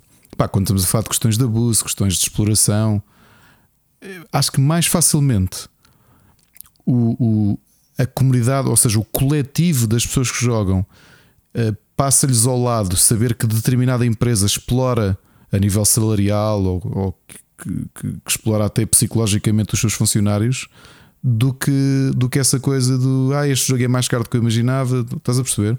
Uhum. É muito estranho. Eu acho, eu acho que nisto não sei. Ou então é aquela história das, das minorias vocais, não é? Que se calhar a, a comunidade até nem é assim e as pessoas que falam muito são. que fazem muito barulho são aquelas que se ouvem. Não sei, mas é, é muito diferente. É mesmo, mesmo, mesmo muito diferente. Não, a, a, o comportamento é isso, é diferente. Isso daí vem associado à hipocrisia que, que existe, que é o pessoal comentou isto, criticou, e de repente, se calhar para a semana, vês que este boneco em questão deu à Blizzard 20 milhões de, de, de dólares. Pois. E tu pensas assim: fosga-se, qual foi quantos indignados é que deram dinheiro à Blizzard? Percebes? A, a, a, ironia é essa, é como o FIFA, todos os anos é a mesma história, todos os anos o pessoal se indigna e mais um FIFA e não tem novidades e é uma porcaria. E a Electronic Arts uh, ainda hoje recebeu um comunicado: FIFA este ano está a bater todos os recordes de sempre. Epá, em que é que ficamos? É a minoria que, que vem para a internet queixar-se, que é aqueles que se ouvem, como tu dizes, ou, ou é o geral que está-se a ralar e quem compra consome e está-se a ralar bem? Tenho aqui à frente. Electronic Arts revela números 23 dias depois do lançamento do FIFA. Até fizeram a brincadeira. 23 dias depois do FIFA 23. Uh, ah, não posso falar. Está embargado. 15 horas. Se calhar temos o coisa. Ok, não posso falar. Pronto. Mas são números, já tínhamos dado aqui 10 milhões, não foi da primeira semana, Ricardo? Uhum. Portanto, yeah, tem aqui os números curiosos, mas estava aqui a ver a Amarelo que uh, tem embargo e o podcast é capaz de sair antes, portanto eu não vou arriscar dar a informação, vou respeitar os embargos. Bom, uh, isto para dizer que indignados, mas depois as coisas, quem tem razão é quem as mete à venda. Eles é que sabem se há mercado ou não para as coisas. A gente acha bem, acha mal, compra ou não compra. O achar bem ou achar mal vale muito a quem quer que seja, né? Uh, a cena é quanto é que custou, quanto é que faturou. É só isso. quanto é que custou um penduricalho, não é? Destes. Pronto. Ricardo, vamos ficar por aqui pelas notícias. Estamos na tag duas horas, portanto o programa neste momento ainda está mais pequeno e já vi que não tens muitas sugestões. Vamos fechar não, isto mais não rápido. Tenho, e não tenho poema esta semana. Pronto, então é assim. Eh, eu também resolvi isto do gameplay, malta. Desculpa, este episódio é mesmo a nossa promessa. Gameplay, como vocês sabem, tenho dado a semana toda a jogar Ragnarok. Não posso falar ainda esta semana do jogo. Para a semana, prometo, o Ricardo também tem jogado bastantes horas. Eh, para a semana vamos fazer daquelas reviews Uh, bem porreiras. Uh, gostaria de ter também baioneta, se calhar para a semana. Esta semana não lhe peguei o jogo saiu sexta-feira, só o recebi sexta-feira. Uh, e obviamente pelo pipeline que, que eu começo a ter, o Ricardo com o Index também não jogou a nada. Não tenho nada para falar do, do Bayonetta 3, mas Ricardo, pelo que eu tenho visto, tem sido Gothic Candidate, portanto acho que o jogo está muito bom. Eu não tenho opinião própria, eu tenho dito aquilo que o pessoal tem falado e não sei o quê. Acho que o jogo está muito bom. O Oscar Portanto, está a analisar, Oscar, que, que, como esta semana enviaste áudio e não, não te estou a cobrar atenção, o que é que achas de enviar um, a tua opinião via mensagem? Porque Boa. ele está a escrever a análise do Bayonetta Olha, e pronto. se calhar nessa altura, em vez de ser eu a falar, era o Oscar. Pronto, pronto. Eu também vou tentar jogar, pá, depende agora do, do trabalho uh, com, com o God of War uh, e depois vamos ver. Vou, vou, vou arrumar isto e depois vamos ver. Ainda tenho outros jogos na, na calha. O, o Marin Rabbits, que também estou a gostar muito, ainda está encalhado também. Jogámos, foi, já falámos aqui semana passada Marvel Snap, Ricardo. Jogaste mais, estás viciado. Eh, eu fiz live jogar, do jogo. Estou a jogar muito. Um comentário, e, e, se não fosse o Twitter do próprio game designer, eu não me lembrava porque foi um jogo que eu joguei uh, há muitos anos. E é daquelas coisas. Uh, aquelas coisas um bocado irónicas. Uh, mecanicamente, uh, uh, o jogo, tu, tu tinhas dito e com razão que o jogo fazia o jogo era está a ser criado pelo designer do pelo diretor do, do Hearthstone. do Hearthstone sim. Mecanicamente o Marvel Snap é praticamente idêntico a um board game que eu joguei que é de 2019 eu joguei no final de 2019 só. Oh, oh, ou no início de 2020 chamado Airland and Sea Oh, oh, Ricardo, desculpa. Pera, pera, pera, eu não sei se isto copia, mas eu sem ter jogado nenhum board game, Sim. olho para o Snap e digo: isto tem que haver. Ia tal bocado a mandar a piada, já te antecipaste. Isto tem que haver jogo board game com isto, com cenários Pronto. dinâmicos e o caraças. Ok, agora o que é que é o Airland and Sea? É exatamente o que estás a imaginar. Portanto, é um, é um jogo de guerra com cartas em que tens a localização de, de Air, Land and Sea ok? E tu vais uhum. jogando cartas e depois os valores numéricos têm alterações, porque as cartas uh, que tu jogas podem ter poderes associados e que vão mudar o cálculo dos, de, dos do valor e quem tiver em vantagem ganha ali, sendo que as próprias localizações têm alterações. Uhum. Uh, o que é que Isto foi tem de... assumido ou está a haver polémica de ser grande imitação? Não, não, não, O próprio designer não diz isso. Ele só estava triste com uma coisa. E, e eu olhei para ele e pensei: Fogo, isto realmente é o, o David contra o Golias neste aspecto, que é o jogo. Uh, o jogo, obviamente, que é muito conhecido, apesar de ter sido lançado só em 2019, porque foi publicado, por exemplo, pela Arkane Wonders. E se tu olhares para o top de que tem 20 mil ou 5, 5, 30 mil melhores jogos, ele, por exemplo, na categoria Wars está em 151, o que é um número bastante destacado. É, foi um jogo de sucesso uh, recente, portanto, há milhares e milhares de pessoas que compraram isto. A probabilidade da malta do Marvel Snap ter jogado é grande, mas o problema dele não foi mecanicamente o jogo estar, estar semelhante. O John Perry, que é o designer do Airland and Sea, que é um grande jogo de cartas já agora, para quem gosta de Marvel Snap, tem aqui, mas com a temática e até o visual de jogos de guerra de Segunda Guerra Mundial. Não sei se já viste imagens do, do jogo. As cartas são assim, parecem muito cartas antigas. Lembras-te daquelas coisas de aquelas ilustrações de guerra sim, sim, com okay, tanques e com porta-aviões. O que é que tem? Que ele de repente diz: Ó oh, pessoal, eu só tenho aqui pena de uma coisa. É que esta mecânica que vocês estão todos a adorar do Snap, de poderes duplicar, olha, olha o azar. Foi uma mecânica que ele criou numa carta especial de promo da, da acho que foi na, em Essen, de lançamento do jogo. Que aquilo era um modo adicional que tu podias meter em cima do jogo para o tornar mais desafiante ainda. e ele a dizer: que é o Snap, que é duplicar. Ok. Ou seja, tu sim, tinhas o sistema de aposta, tu podes duplicar o, e ele disse: Pá, eu sei que está toda a gente a gostar desta mecânica e eu não quero dizer que fui eu, mas é, é, até isso, a promo está aqui. E houve malta a comentar esse tweet dele e ele disse: Olha, o grande problema não é, não é ser semelhante, porque eu, já vendi o meu board game, o, o jogo correu bem. É que eu, eu estava a, a, a, trabalhar na conversão a videojogo e o problema é que agora vou fazer isto. E então a gente vai dizer: Olha ah. este. A copiar o Marvel Snap. Epá, então e essas cenas não são, uh, não são esclarecidas e, e isso? Acho que não há muito a esclarecer, quer dizer, mecânicas são mecânicas. Não dá para registar esse tipo de. de não é? Ah, pois. Para pois isso o Donaldo ex-Vacarino andava aí a, a processar toda a gente de, de usarem deck builders, porque foi ele que inventou os deck builders em 2007, quando fez o Dominion, que é, que é mesmo o primeiro jogo de deck building de, da história, porque até lá não, não era assim, 2008, não era assim a forma de jogar uh, board games. Hum. Não era a forma de jogar card games, portanto, ele é que teve esta ideia de, de deck builders, não é? E agora até os videojogos todos já têm uma enxurrada e estás a perceber. Ou seja, é o que é.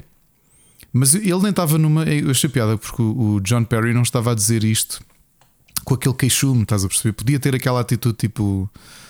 Ah, não sei quê, roubaram-me esta ideia. Ficou só naquela do. Olha, lixei-me. Ou seja, ele, essencialmente ele não lançou a adaptação a videojogo uh, com estas mecânicas e agora qualquer coisa que aconteça ou qualquer coisa que ele lance, ele, ele já sabe que, que, que vai levar na cara, porque o, o, jogador comum vai dizer: Olha, este a tentar ir atrás do sucesso de Marvel Snap. Percebes? Infelizmente é assim que funciona. Uh, já agora, o Airlander é um grande jogo. É mesmo, mesmo um grande jogo. Uh, e ali é um sistema um bocadinho diferente. Ou seja, uh, já agora, Rui, mostra-te aí uma imagem para perceberes o, o quão similar é, estás a perceber? Tens aí as cartas, têm valores e têm poderes associados, já viste? Aqui a diferença é, é ver quem é que chega. Tens formas de, de, calcular pontos de vitória e quem chegar aos 12 pontos de vitória primeiro ganha. E por isso é que ele depois adicionou essa carta promo. Ou seja, os três cenários é sempre fixo: Air, Sea and Land. Ok, já percebi. Exato, só que depois tens aí as alterações às regras dos. Eu acho que isto, para mim, no Marvel Snap faz todo o jogo. Sim, porque o jogo, o jogo é muito dinâmico por causa disso. O jogo, pá, eu bocado usei sempre um, o último feet, jogo, é? quando eu te disse que quando íamos começar a gravar, que estava a fazer a última partida. Eu até nem estava a jogar, Ricardo, estava a analisar porque é que eu tinha perdido o jogo. Perdi o jogo. Uhum. Depois fizemos umas trocas de snap e eu pensei assim: é impossível tu ganhares-me com as cartas que eu tenho na mão para fazer esta sexta jogada. Tu vais perder em pelo menos dois territórios. Eu estava a apontar a três e o gajo ganhou-me 2-1. Porquê? O gajo. Lá está, eu não conheço as cartas todas, nem pouco mais ou menos. A última jogada dele, o gajo deve ter mexido umas 10 cartas de um lado para o outro e dar. Uh, uh, e fazer uh, buffs e o caraças e não sei o que. O gajo alterou cartas, fez-me para ali uma baralhação mesmo, só gravado o vídeo para tu veres. E eu fiquei a olhar para aquilo assim: foda-se, como é que eu perdi este jogo, man? Eu, pela minha leitura, tinha o jogo na mão. Pá, lá, minha leitura, porque depois não sei que cartas é que ele tem do outro lado, lá está. É um jogão, não acho que seja nada pay to win, não acho mesmo. E olha que, Rui, eu já comprei o Season Pass uhum. pelo colecionismo, porque eu nem sequer estou a usar as cartas. De as cartas tenho, pá, eu já vou no nível 126 de coleção. Estou a adorar o jogo. Quantas cartas também. é que são? Aí eu nem sei. Nem pá, sei eu gostava de ter mas... Pá, que eles dessem um arzinho mais colecionável, de teres algum controle. Olha, falta-me esta, falta-me aquela. É por acaso. Maneiras uh... alternativas de, de, arranjar o rei das cartas, mesmo que. Devias poder sejam as é variações visuais, darem-te essa componente Olha, de colecionismo. Neste momento são 150 diferentes, como aos Pokémon. Pronto, mas depois tens variações Portanto, faltam muitas, que não servem sim, para nada. Tens as Pixel Variant, tens não sei o que Pronto. Assim essas cartas devia ser uma forma diferente, mesmo de trocas. Olha, tenho para a troca com a comunidade, é uma coisa gira. Podiam, podiam expandir o jogo por aí. Mas pronto. Uh, o, o, jogo, mas o jogo está espetacular, meu. Funciona muito bem no Steam. Já jogaste no Steam ou só jogaste no telemóvel? Olha, não, joguei por causa de ti, de ver-te na live, instalei e estive aqui a jogar. Joga-se uh, bem. E, e, uma coisa curiosa, uh, Rui, é, era aquilo que, por exemplo, lembro-me de tu estares ali com umas dúvidas em relação ao phrasing, mas é, é mesmo isso, ou seja, os verbos são mesmo muito importantes. Eu acho que o jogo está muito bem equilibrado. Ah, pá, já mesmo, foi restaurado duas ou três. E mesmo às vezes conhecendo a carta, no momento de pensar. Eu também, com a cena do on reveal. Às pá, vezes eu cheguei ali na, na live o pessoal a dar palpites, pá, que eu agradecia, gosto de jogar assim. O pessoal dizia assim: Espera, não jogues. E eu ver o meu contador a chegar ao fim, em vez de me dizerem logo a sugestão, né, para eu ler logo, Estou à espera que eu olhe para o chat para dizer não jogos e ainda estar à espera que o pessoal me sugerisse as jogadas. Pá, e então, uh, essa cena que tu dizes, e bem, é a cada rasteira uh, sacanice, meu. E estou sempre a encontrar cenários novos. Eu não sei quantos cenários é que tem diferentes. Tu viste, puseste, foste tu, a do uh, Ego. Essa nunca me calhou. Não, Foste tu, não está sempre foste? a aparecer. Não, não fui eu. Está sempre a aparecer, foi o Seixas, acho. Está sempre a aparecer coisas diferentes com- está. que te obriga a pensar. E isso, se calhar, É, pode ser uma é cena fixe adaptas? para o jogo de alterar entre as regras. Pá, nunca dás como garantido que, que nunca sabes o que é que vai. Ou seja, tu, por muito que tu conheças o teu deck, tens o que é normal, que é não conheces o deck do teu adversário, que só por si, pronto. Uh, tu tens de fazer uma leitura.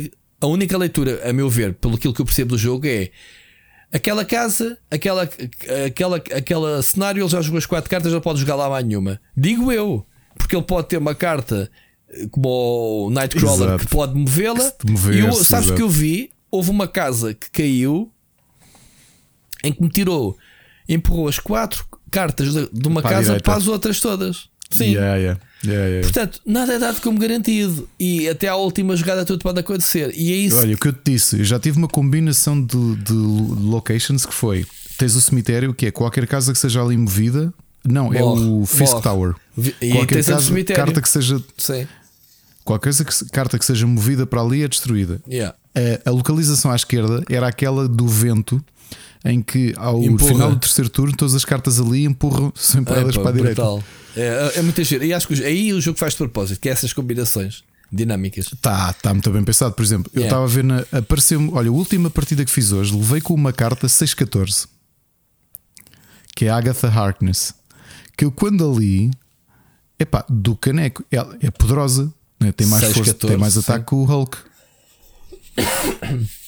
Sabes o que é que a carta diz? A- a carta, se tu a escolheres no baralho, ela começa na tua mão, mas ela joga as cartas por ti o jogo todo. Ah, sim, já falaste disso. Isso é genial. Desde que jogue bem, agora. Houve. Eu Ah, acho que uma carta tudo- que, me, que me calhou, daquelas aleatórias que, te vão, que calham no deck, Uhum. que ele vai buscá-las não sei onde. Sabes, foi uma carta que eu não li, esqueci-me de ler o efeito. A minha ganância foi tanto que era uma carta que estava, imagina, sei lá, 3 ou 4 pontos, mas que batia 14. Era assim um colosso, assim um- uma cena de pedra. Eu nunca tinha visto aquela carta, minha- as minhas cotas foi logo. foi uma das foi um jogo que eu perdi. Ah, a, minha, a cena foi jogar e eu assim, eu jogo esta carta ali. O gajo pensa que já que eu não tenho pontos suficientes para lhe dar a volta. Esta carta vai-lhe partir aquilo tudo. Sabes qual era o efeito dessa carta? Não. A carta é realmente poderosa. Ao jogares esta carta, matas todas as tuas cartas do tabuleiro. Ou seja, Ou ou seja, eu estava a dominar as outras casas, com aquela era o matos, perdi o jogo porque perdi as cartas todas das outras duas casas. Que a minha ganância de jogar carta aquela é... carta. Como é que se chama essa carta? Não sei, era um colosso de pedra. Olha, eu de repente vejo, eu só vi o efeito quando Mas o jogo tem acabou. 14? Tem 14 de Epá, ataque? não te sei dizer o número, era um número muito grande para o número de jogada que tinhas, para o número de mana que gastavas. Era uma coisa muito parva, meu. Era mais forte que o Hulk. E eu, mas é daquelas cartas que eu não tenho no baralho, era aquelas cartas que, que que é o tabuleiro que te diz vai ser eh, Pô, ao turno eu tô a de ver- 3. Eu estou a ver agora na lista. Existe a carta do Uncle Ben, custa Não. 1, 2. No Uncle Ben. Ah? É um, é um gajo de pedra. Eu não, Não, sei. não, te- estou-te a dizer, existe a carta do Uncle Ben que é se a carta for destruída, o Spider-Man vai para a tua mão. Ah, que- Estava a giro. Sim, sim, sim, sim. É a ligação entre as cartas, a dinâmica entre as cartas. Portanto, malta, eu, vocês sabem que eu fujo a jogos de cartas, mas olha, o Marvel Snap, lá está. Não, vou, não estou a jogar. Eu já expliquei porque é que eu não jogo jogos de telemóveis. Marvel Snap tenho jogado assim, até tenho jogado também no Sim, quando tu que há às vezes, a ma- matar tempo, ou não sei o quê, fazer um joguinho ou outro. Porque Mas no isto os jogos são todo- muito curtos e são muito são, são, e joga-se muito bem. Joga-se muito bem. Eh, tecnicamente está muito giro. Pá. Gostava de ver mais eh, a nível de colecionismo como é, que, como é que o jogo pode ser explorado. Tem ali muito potencial. Olha, de resto, experimentei no Game Pass um indie eh, que é para o nosso querido amigo do Split Chicken Indies meter no jogo. Que a semana passada não tivemos nada. Foi o Signalis. Uh, um jogo que está no Game Pass, um, epá, mas eu não achei piada nenhuma. É um jogo de ficção científica com uma estética antiga Sim, de, é, do, é Dumble Bundle. de, de 8 bits, de- de- mas eu não gostei da aquilo é, explorares uma nave abandonada, aquele setting tipo Vá lá, Dead Space, mas não acontece nada. É uma, uma cena solitária. Cá acordas de uma câmara de criogénica e tens que ter a nave a funcionar. Pá, eu não tive paciência. Estive ali um bocado a jogar. Mas pronto, daqueles jogos um bocado solitários e parados, uh, para quem quiser uh, experimentar. Uh, tem assim uma pers perspectiva estranha, meio de cima, top, como de lateral, assim meio esquisito. É. Os cenários. Oh, Rui, desculpa, a carta que tu jogaste é o Destroyer, que é um inimigo do Thor, que é uma Tens armadura a imagem. super poderosa que foi criada para o matar. Custa 6 é e 6,16. 6,16? Exato. Eu disse 14, pronto, estás a ver? Eu disse-te. Epá, não consigo ver, desculpa estar a voltar atrás, não consigo ver a utilidade de uma carta destas não, mas, mas tu já viste é, como é que eu joguei essa carta na última jogada? Pensei, vou matar o jogo com esta carta. não, mas eu, a questão é que tu eu só tinha o Hulk podes... num lado. Ah, pera, ó oh, Ricardo, e queres saber outra? Essa carta saiu-me quando uh, a, uh, o cenário em questão dizia uh, quem preencher as quatro cartas nesta área primeiro ganha uma carta a custo zero. Essa carta foi colocada na mesma jogada que eu meti o Hulk. Até imaginas eu, Hulk para um lado, esta para o outro, está feito o jogo, estás a ver? E de repente, isso sempre foi mesmo de propósito feito para este meu, mindset: que é o gajo vai ser tão guloso, vai jogar a carta custo zero, nível 16, vai esquecer de ler o, o, a descrição que foi o que aconteceu comigo, tipo, vou matar o jogo e pumba, Mete, mete meia arte só para eu relembrar, se tiveres aí à mão. A carta é brutal, meu. Não tem utilidade nenhuma. Já, não tem. Oh, oh, não, tem, tem. tem. Desculpa, Rui. Desculpa. Então. Não, isto realmente. Eu estou numa base de dados e comecei a ler uh, outras cartas e lembrei-me. Tens, por exemplo, a carta Armor, que é aquela mutante. Yeah, foi mesmo dos... essa carta, Destroyer. Yeah. Uh, tu tens a armor que, que quando tu colocas a carta, nenhuma carta pode ser destruída ali. E depois tens aquelas cartas como o Wolverine ou como o, o Sabertooth que têm habilidades específicas quando são destruídas. Por, por exemplo, voltam outra vez a ser jogadas. Ainda Se assim, tens Ricardo. aqui uma série de combinações um bocado. Ainda assim, esta é uma carta que só pode jogar no último turno, que é custo mana 6. Ok? Uh, e se tu, qual é a probabilidade de tu teres outras cartas que podes jogar ou te estás a preparar? Percebes? Como é que tu fazes um deck à volta do Destroyer?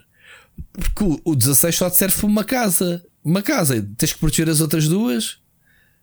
Pá, eu nunca levava esta carta para a coisa, mas ali saiu uma coisa. Não, só é estranho porque custa 6 e tu só vais jogar no último turno. Quer dizer que Exatamente. Ou, ou tens, ou, ou, tens cartas. Tens que cujo, preparar a, cujo, a tua build e depois tens de ter sorte das cartas que te calham, né? nas cartas que vão saindo ao longo das, das jogadas.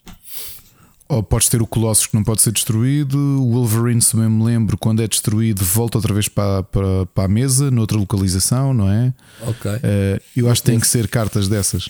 Que é quando são destruídas acontece qualquer coisa. Dex with Destroy. Ah, tens aí uma formação de Dex. Olha, tu tens aí, no link que tu me deste, tens aí Onde? Já viste? Tens aí as, as, os decks onde essa ah, carta se yeah, encaixa. Olha, pois é. Yeah, olha, bem que deste este site, razão, já temos aqui uma fonte de informação para, para fazer. Pá, não conheço nenhuma destas cartas. Não percebo nada. Nada. E a América Chavez? Magnet, Professor Xavier. Olha, por exemplo, estou a ver aqui o Bucky. Quando o Bucky é destruído, uh, no lugar dele aparece a carta do Winter Soldier, que eu agora nem sei se o Winter Soldier é. Brutal. Estás a ver? Eu acho, é, é, eu, eu acho que o jogo está muito inteligente. Mecanicamente, obviamente, que, que yeah, é verdade. Aqui toda a gente pode comentar que. Se o professor John X, per... por exemplo. Já, uh... já me jogaram contra ele e, e lixaram-se porque ele bloqueia é, a, ele a não pode, ser, não pode ser removed, não sei o quê. Portanto, é uma Exato. carta que o Destroyer funciona. Epá, não, e não é só isso, com o Winter Soldier também, que é tu destróis o Bucky, que é um 2, e aparece lá um Winter Soldier 2-6 no lugar. Grande boost. Fuck. Olha o Wolverine, when this is discarded or destroyed, play at a random location. Achas Portanto, que este também é jogo tem potencial de, de esportes, mano, vai arrebentar com, com, com a cena? Este é jogo já faturou, eu não tenho aqui números, Ricardo, eu esqueci-me de anotar. Este jogo já faturou bué, sabias? Desde que foi lançado. Pois? Uh, Deixa-me ver aqui se, se há. E é engraçado é que quando ver, vais ver os outros jogos que a empresa fez, uh, pronto. Mas uma coisa muito curiosa, ao contrário daquilo que a malta esperava, que era um jogo de cartas feito para quem. para os fãs do MCU, não é. Isto é para os fãs da, da banda desenhada. Fez, faturou 2 milhões na, na semana de lançamento. 2 milhões? Sim. Teve 5,3 milhões de downloads. Primeira semana. Não é muito dinheiro, mas 2 milhões é, é dinheiro. Um jogo de É. telemóveis uh, pode crescer muito mais quando o jogo, quando o jogo bola Epá, de neve. com, o é? crossplay, com o crossplay de Steam e não sei o quê, eu acho que tens toda a razão. Isto, o potencial de daqui a um ano, ah, não sei se ainda vamos estar a falar, mas digo-te, é que é, pode vir a ser. Eu continuo a achar, por exemplo, que o Legends of Runeterra é genial, mas não investi nele. Eu acho que estes jogos de cartas tu precisas de apanhar o, o barco. Se não apanhas o barco, eu acho que mais, muito facilmente. Pá, estamos a falar de, de- da máquina da Marvel, não é? De, de- pá, eu digo uma coisa: eu, eu, eu só instalei o jogo para aí uma semana depois de ele ter saído. Não havia dia em que eu não levasse com, no meu feed do Twitter com publicidade deste jogo a cada post Pois, sim, a cada post não. E pá, foi uma coisa impressionante. Uh, depois, com o pessoal a falar do jogo, epá, este jogo boca a boca, pronto, é o que estamos a fazer aqui no podcast. Já fiz live do jogo. Lá, eu para fazer uma Olha. live stream dedicada a um jogo de cartas, é preciso que ele seja Oh. bom, porque eu Oh, fujo Rui, destes posso só dar aqui uma dica à malta? Dá, Eu, pois. por causa de ti, instalei o jogo no Steam. Ok. Certo. O Season Pass no disseste. Steam é um euro mais caro do que no mobile. Ah, se comprares no mobile, está compatível com o Sim. É o mesmo. A, a conta é a mesma? Sim. Aliás, se eu abrir, tenho aqui uma Season Pass aberta. Tens que pagar ao Game Null, alguma coisa. Sabes como é que é? E sabes porque é que eu reparei nisso? Porque, como eu te disse, quando tu falaste no jogo na, no tua live, eu instalei o jogo no, no, no computador. Curiosamente, né, o Bruno, isso, muita gente não sabia que o jogo tinha sido bem para o Sim. E eu sabia, eu sabia o valor que era 10,99 porque eu olhei logo para o Season Pass e pensei: epá, se eu gostar disto, eu acho que vou, vou gastar o Season Pass. Vou comprar o Season Quanto é que Pass. pagaste? 10,99. E quando entro aqui na. na Mas Yeah, é mensal o senhor. Season Pass ou como é que é? Epá, não sei. Eu espero que não seja mensal, que seja Epá, um um que é um bocado bocadinho carito. maior. Pois, eu acho que é mensal, ouvi dizer. Eh, 10,99 é puxadato. É um bocado, mentas. É uma subscrição de um jogo. É, é puxadato. Agora, Tens- que eu me tenho divertido com o jogo, tenho muito. E depois lá está, Marvel vende, meu. Marvel vende. Yeah. Pá, a cena das variações funciona muito bem porque, como é, como é estético, Ricardo, só te serve para te dar eh, estilo. Imagina um evento especial. eh, Quem jogar o jogo daquela semana tem esta carta que não vai poder desbloquear mais. Estás a ver? Esse tipo de coisas é o que, é o que, é, é o que, que aumenta a taxa de retenção das pessoas. É estar envolvidas da comunidade. Daqui a um ano, assim, "Ih, essa carta é boa da louca, mano. Eu tenho essa carta, mas não tenho essa variação. Como é que eu faço para desbloquear? Olha, tinhas que ter feito isso ou estar. Percebes? Isso acontece com o Pokémon, é? Que vocês vão aos eventos, ao cinema e não sei o buscar um Pokémon especial que só há lá- ali, não é? Acontece isso. Sim, justamente do card game isso acontece com mais Acontece frequência. com o ver aquelas com variantes. É, Pronto. é muito frequente isso. Isto tem este potencial todo, se eles explorarem. Pá, agora estava aqui a ver a carta do Jubilee. Tem seis variações de carta, meu. Eu não sabia que havia. Eu pensei que havia duas variações, uma pixel art e uma mais BD. Ainda que eu admito que o meu colecionismo no jogo é mesmo desbloquear, potencialmente desbloquear as cartas todas. As variações acho que não é uma coisa que Pois, me apetece. Exato. Olha, este site é muito bom, malta. Quem quiser, depois peça-nos. Ah, vou fazer aqui bookmark porque hum, Snapzone, marvelsnapzone.com diz pronto. Dicas. É, tem um- é já é, é especializado em cenas. Pá, e o jogo tem dias e já a malta a fazer a escrever builds aparentemente. E tu tens razão, porque eu estava a ver isto só pela imagem para encontrar a lista de cartas Ah, e já afinal, no Hearthstone já havia, já havia eh, sugestões de builds e não sei o que, pessoal. Eu fui lá buscar muitas builds e aqui eu vou também fazer. Oh, uma pessoa tem que aprender as cartas, não é só ter as cartas poderosas depois não sabes para que é que elas servem. Mas Ainda pronto. que eu admito que o, o meu deck uh, com que eu tenho estado a jogar e que estou muito habituado é com cartas que ganhei no, no- no primeiro dia. Não tenho, não tenho alterado muito. sei se o jogo com o sign-up te vai buscar a API do jogo. Não sei se acontece ou não. Ou seja, vai-te registrando as cartas que tu tens e vai-se adaptando ao, aos cartas que tu tens fazendo baralhos para ti. Percebes o que eu quero dizer? Ele tem aqui o registro e não sei o quê. Não sei ah, se. sim, sim, sim, já percebi. Já percebi. Não sei se, se, se tem o API ligado ou não. Tem, que- tem que ver isso. Aí é brutal, mano. Vai dar cartas. Coleção mais quatro. O que é que é isto? Isto é um 14. Star... Oh, Vlad, sabes quantas cartas é que este jogo tem? 150. Sem contar com as variantes, mas cartas mesmo, eh, individuais, são Já está 150. aqui uma lista do caraças. Not available.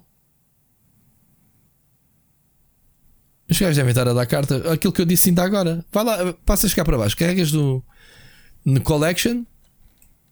Se andares cá para baixo, tens uma lista de cartas, ou de variáveis, ou de cartas, not available. Ah, só se é not available, informação. Bom, eu não sei. Tens outras que é Season Pass, ok. Bom, Ricardo, vamos avançar, senão vamos estar aqui um monte de tempo que Isto é o episódio do. IndieX e do Marvel Snap. Marvel mas Snap. o Marvel Snap merece, meu. Yeah. Aliás, nós não tínhamos falado na quarta temporada, queríamos começar a dedicar mais tempo ao, ao mobile. Eu, digo, eu tenho jogado muito mais mobile do que, do que nos últimos dois meses jogo mais mobile do que alguma vez joguei. Muito bem. Olha, eh, eu, eu esqueci-me de tempos de notícias, tempos de gameplay, porque vai ser um episódio indie sem, sem separadores deste episódio. Agora também não vou meter para as recomendações. Ricardo, séries, o que é que andamos a ver? A mesma coisa, é quase. É, Peripheral começámos a ver eh, o, baseado que é no que livro achaste? do William Gibson, como tu tinhas dito. Sim. A Chloe Grace Moretz está muito bem. Muito, muito, muito bem no. no na série. Desculpa. Tá- Estás a falar tá da protagonista, mesmo- não é? Sim, está muito bem a, a Chloe. Ah, já viste quantos episódios? Há três. Já viste os três? Uh, acabei de ver o segundo, acho eu. Pá, eu vou dizer que aquilo está com o mesmo problema do Westworld. É uma cagada para perceberes os saltos quando eles estão em realidade virtual, quando não estão. As personagens de um lado, as personagens dos outros. Ah, entendes o que eu quero dizer? Sim, sim. Sim, sim. Quando ela está no- no- na realidade virtual, ela encontra-se com personagens. Essas personagens estão a ser controladas cá fora por alguém, como ela é, ou não, há vida própria dentro da realidade virtual. Estás a perceber? Eles não explicam as regras, meu. Eles explicaram-te que, olha, metes o capacete e vais parar a outro sítio e sentes dor e sentes eh, sensações. Ok. Não sentiste isso ou sou eu que sou lerdo e não, não achas Não, confuso, a não. sério? Não acho tão confusa como. Achei o Westworld um bocadinho mais confuso, por acaso. Ahm, Pá, não sei, não sei, de repente tens eh, o irmão dela que, que são marinos, né? que são gajos treinados militares. Eh, sim, essa surpresa toda, não é? Assim de repente. Pronto, e tu pensas que o gajo é um grande nerd de jogos, afinal o gajo. Pronto. Eh, eu estou a gostar muito esteticamente, visualmente, a série é muito bonita em termos de. Faz lembrar também bastante a estética do Matrix, estás a ver?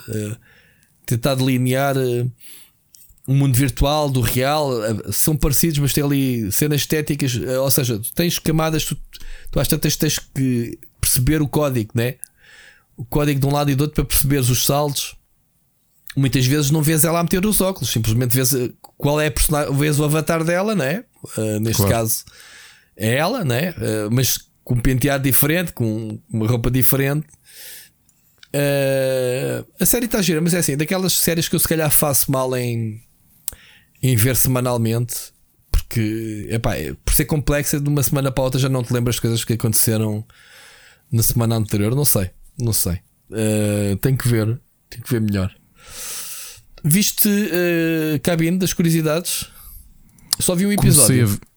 Ainda não acabei esse episódio, mas mais uma série antológica. Mas neste momento, olha, para já, aquele. Só a animação toda do móvel. É muito bonito, não é? E, e não é isso, já viste que ele está armado em Hitchcock, o, o Guilherme Tá, Del Toro? tá, tá. Não Tá, está? sim, senhor. Tá, sim, senhor. A- Armado aí tipo a entrar e a apresentar o. Não sei se ele faz isso para os outros episódios, só vi o primeiro, mas. No prim- eh, sim, no primeiro é, é esse estilo, não é? Tipo Twilight Zone, é Exato. o Tales from the Crypt, Tales from the Crypt, Hitchcock. sim, sim, sim, sim. Ah, agora, o. Queria dizer que o episódio piloto é arrebatador, mas não é. É, é tipo, pá, ok. Ah, é uma história um bocado banal a ver com. maldições do demónios. Epá, é esquisito. Uh, mas mas, mas dá-te ali a dica do, do que é que pode ser. Ele explica que aquele episódio foi, foi feito por um, por um. Acho que foi um realizador também mexicano. Foi. Conterrâneo. É giro ele apresentar as histórias, reunir as, as histórias todas. Vou ver mais, depois a gente fala melhor sobre se vale a pena ou não. Também vi, uh, por tua sugestão, o primeiro episódio do Unsolved Mysteries Mistério no Epá, Rooftop.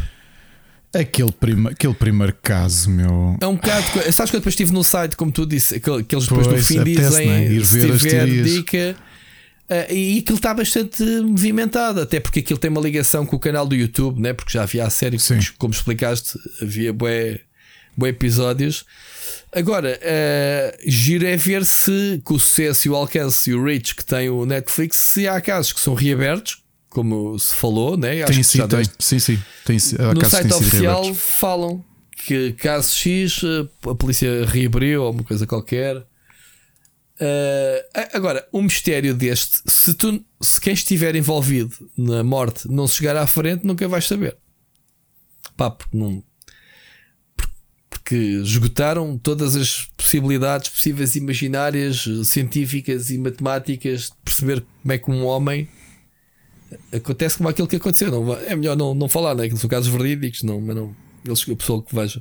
Epá, eu nem sei. Oh, como é que a pessoa morre sei, daquela forma e tu pensas, como é, como é que aconteceu isto? Como é que foste ali parar? E depois só, o que só uma coisa, dizer, dele, para não fazer é spoiler, tipo? Isto, isto tipo está envolvido com alguém, não está? Ninguém o conhece. A cena do bilhete, esquece. A cena do bilhete é. Sim, eu isso não percebi. Porque raio, raio de bilhete era aquele. Epá, porque é assim, ele gajo era guionista de cinema. Sim. Portanto, o gajo é capaz de ter alguns espasmos de, né? de escrever uh, coisas estranhas, como aquele bilhete. Uh, colocado num sítio, poderia ser ou não descoberto, né? ele tinha aquilo escondido. Será que aquele tinha aquela nota era para alguém descobrir ou era ele que simplesmente escondia ali para mais ninguém mexer? Estás a ver? Não fazia assim muito sentido. É a dúvida, não é? É. Epá, mas eu, eu acho que está tão bem. Epá, está mesmo bem apanhado. Uh, já agora a teoria da Ana era helicóptero. E eu perguntei como. Eu Sim, sei que é a única maneira vê, que parece. Não há um basqueiro, não há nada no meio dos prédios. Sim, pode ter sido alguém eh, simplesmente a jogá-lo. Mas uh, lembrando-me que o carro dele estava estacionado ali perto. Portanto, e ele foi para lá.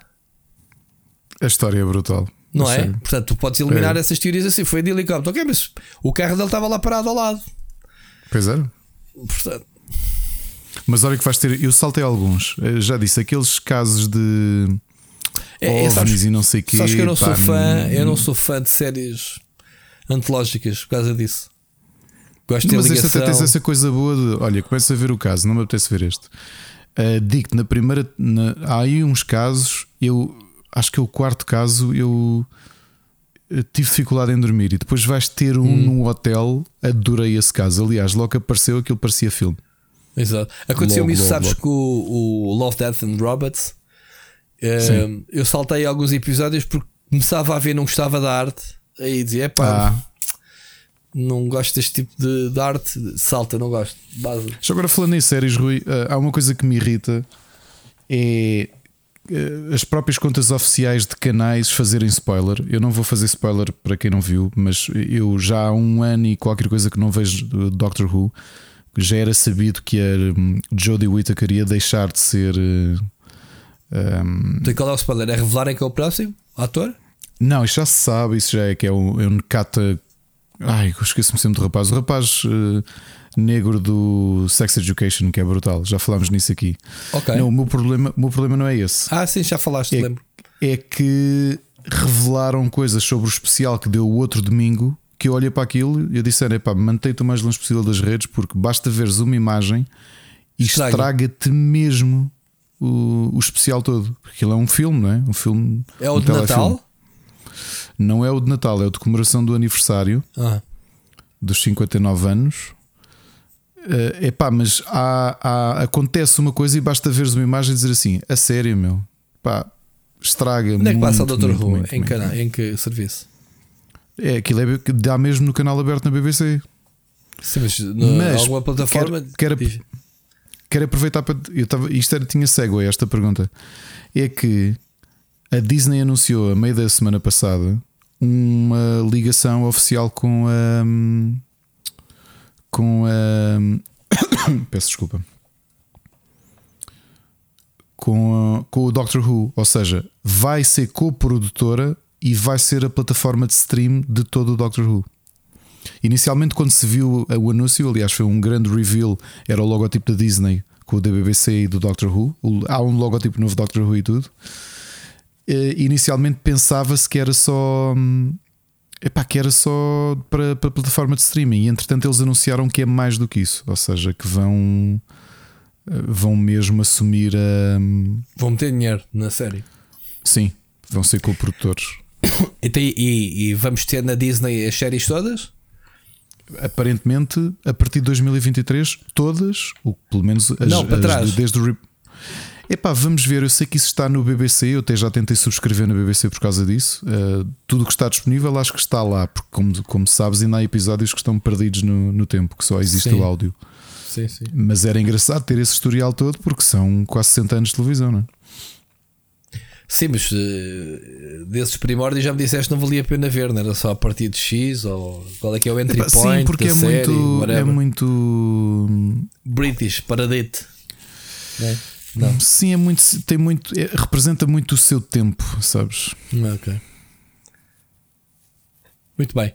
Olha, uh, uh, mais alguma coisa? Eu, eu, ainda não acabei de ver uma Bly.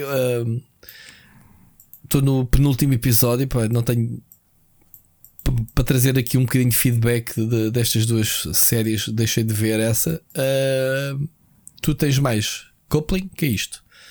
Olha, o coupling é uma Britcom uh, antiga que, foi escrita. Porquê é que surge o, o coupling? O coupling foi uma, era uma, uma Britcom que dava na RTP2, que eu vi toda e que o Machado na sexta-feira teve aqui e lembrou-me de uma outra piada muito boas. E enquanto conversávamos, eu, eu eh, abri o Wikipedia e percebi que quem tinha escrito a série toda foi o Steven Moffat, que foi também o segundo showrunner e, e para mim é um dos grandes argumentistas de Doctor Who.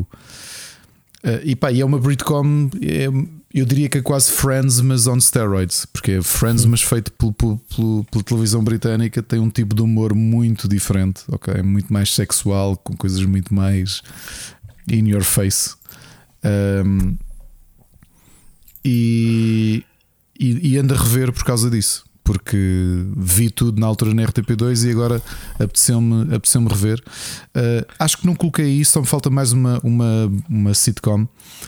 O, Quer dizer, o Friends, o... o Friends destacou-se por eles. Uh, andarem-se a, a copular uns com os outros, né? E ali também. Uh, pronto, aqui também. o título é coupling, não é cá Friends, é, é coupling, pronto, acabou, já sabemos por que é que eles estão ali. Uh, a Netflix na quinta-feira estreou a nova temporada de uma, de uma sitcom uh, que eu já tinha aqui falado várias vezes, que foi a um, Reunião de Família.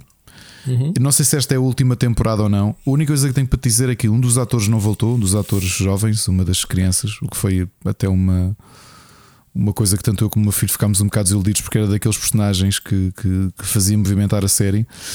E depois, uh, a nível de escrita, pareceu-me talvez uma das piores temporadas. Eu não sei se a Netflix, entretanto, não vai cancelar. O que é pena, portanto, eu com o meu filho estávamos com aquela ansiedade de quinta temporada. Houve ali um cliffhanger muito interessante no, no último episódio, que deu, acho que foi em 2020. Por causa da pandemia, eles atrasaram-se um bocadinho a, a, fazer nova temporada e depois, pá, hum, um bocado de desilusão. Muito bem. Mais alguma sugestão, Ricardo? Uh, board game? De séries, não. Não, não é mais. Tens não é board games? Tenho board games, apesar de ser repetição, mas só para relembrar. É, um, é, um, é uma sugestão agridoce. Sexta-feira estive a jogar o Arkham Horror Card Game com o Machado. Uh, por um lado, eu dir-vos-ia não comprem o, o jogo porque é um money sink. É daqueles jogos que pá, vocês vão começar a jogar e vão querer jogar depois querem mais e querem mais e querem mais, querem mais expansões, querem jogar o conteúdo todo. Mas é um grande jogo. É, para quem gosta do Arkham, para esta temática de terror, de Lovecraft e Lovecraft. tudo, uhum. epá, eu acho que não há melhor jogo do que este. E é todo de cartas, e é narrativo, e é e agora. Por exemplo, na primeira não vou dizer o que acontece, para quem queira jogar, não vou estragar, obviamente, a campanha. O, Machado era o lead investigator, o personagem dele, e é um jogo cooperativo. E aconteceu uma coisa no final do. do nós conseguimos completar. Tá, novamente, estávamos a jogar o tutorial em Easy e o segundo capítulo uh, levamos na boca. Ok. Uh, não, não conseguimos ter sucesso. Ficámos a 50%, digamos assim. Passámos, mas com 50%, ou seja, vamos levar na boca. Uh, mas é daquele tipo de jogos que acabámos primeiro, esse primeiro capítulo e ele diz-te: Ok, agora o lead investigator, neste caso era o Machado, decide: acontece isto ou acontece isto. E dependendo do que ele decide, vais ao manual, lês a página correspondente e aquilo diz-te que é que vai, como é que preparas o próximo capítulo. Isto tudo com cartas. Cartas de localização, cartas de inimigos, personagens que estão escondidos, uh, twists que vais descobrir, porque há cartas depois tu agora viras esta carta e afinal há qualquer coisa lá atrás que é um segredo uh, e que te vai condicionar a história a partir dali. Pá, grande jogo. Agora, esquece, Rui. Tanta, tanta expansão, tanta, tanta expansão. Aquilo é mesmo para enterrar dinheiro. Só que está muito bem feito. Tens de vir jogar isto connosco, vais adorar. E pá, é do nervosismo, estás a perceber? Porque o jogo está-te sempre, e nós estamos a jogar em easy e está-te sempre a dar na boca. Sempre, sempre, sempre, sempre. É mais provável perderes do que ganhares. Ok. Curioso. Já estou a ver que tem aqui bem da decks. Estou aqui na página oficial. Bom, brutal. Muito bem, Sim, Ricardo. mas eles fizeram uma mudança agora, Rui. Que eles tinham um sistema antigamente que era até, 2000, até 2022. Eles têm por ciclos. Ou seja, tu para jogares uma história toda, as histórias eram um ciclo que inicialmente era para ser um ano, mas eles passaram a fazer, acho que foi de 6 em 6 meses. Compravas uma expansão, que era uma caixa que custava 50 euros, ok? E essa expansão trazia personagens jogáveis novos, que é indiferente, tu podes jogar com quem tu quiseres do que já tens na tua mão, e mostrava-te o início da história. Imagina os primeiros quatro capítulos, vou inventar. Agora, queres continuar a história? Eles vão-te vender decks, mais seis decks que tu compras separados a 18 euros cada um. Porra. Que são os próximos capítulos. Ok? Ninguém se queixou disso. Achas? Houve, eu estava a falar que o gameplay nem sabia que já não existe. Portanto, uh, houve uma altura que isto, isto tem, tem tanto following que eles criaram uma espécie de sistema de subscrição. Ok?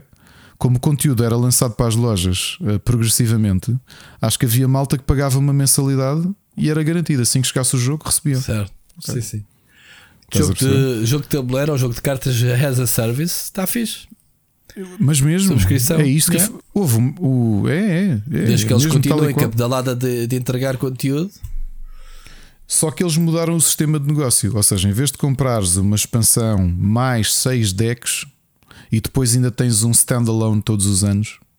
Às vezes até mais do que um standalone, que é um. Esse já custa acho que é 23 euros e é uma história isolada, mas é mais pequena. Estás a ver? Não tem ligação com nada. Desde 2022, agora ao final, o que eles estão a fazer é são duas caixas grandes. Uma caixa que agora custa 85 euros, que é só a história toda do ciclo, ou seja, em vez de comprares a caixa de expansão mais 6 baralhos, é uma caixa com a história toda. Mas não traz personagens jogáveis novos. Se quiseres, tens uma caixa à parte que custa 40. Que é tem os já disseste, já tens os personagens, pois, exato. É assim, como negócio não é mal pensado, porque se tu só quiseres a história, tu já tens personagens, mesmo que sejam os sim, do, sim, sim, do, do, base. Sim, sim. Compra quem quer, como tu dissemos há um bocado. Comprei que quer, ou seja, imagina que tu és aquele tipo de jogador só estás interessado em conteúdo de história novo, novos capítulos, novos, novos mistérios, novos não sei o quê. Compras só o, a caixa, sendo que o só, estamos a falar de 85 euros. Eu não tenho nenhum, por exemplo. Acho que vou comprar um no Natal. estás a perceber? Uhum. Mas é, é o Money Sync. O Machado acho que passou este fim de semana. Ele, Machado, não, não me leves a mal a dizer isto, que ele ficou tanto com, com o bichinho do Lovecraft começou a, fazer, a, ler, passou o fim de semana a ler sobre jogos de tabuleiro de Lovecraft, quais são os melhores. E a conclusão que ele chegou em todo lado é: o melhor jogo é este. Hum. Só que tem um senão. Pá. Uh, ele estava a dizer, por exemplo, nós fizemos contas, o último carro dele, que ele comprou em segunda mão, custou tanto como comprar todas as expansões que existem até hoje. Estás a ver? Yeah. Portanto, mas digo já, só o jogo base vocês já ficam contentes para jogar single player, para jogar em, em, em cooperativo. Tu vens com uma folha de campanha, podes fotocopiar ou imprimir, também tens no site, e vais mostrando quanto XP é que, com quem é que estás a jogar, quem estás a jogar com que personagem, uh, o que é que aconteceu na, em cada capítulo. Uh, que upgrades é que fizeste ao baralho? Porque podes pagar XP para fazer upgrade. Quanto XP é que recebeste? Quanto é que tens por gastar? Olha, tens aqui conteúdo à brava. O jogo está esgotado, porque isto é a Second Edition, a Revised Edition. O core game custa 55 euros ou 60, está esgotado.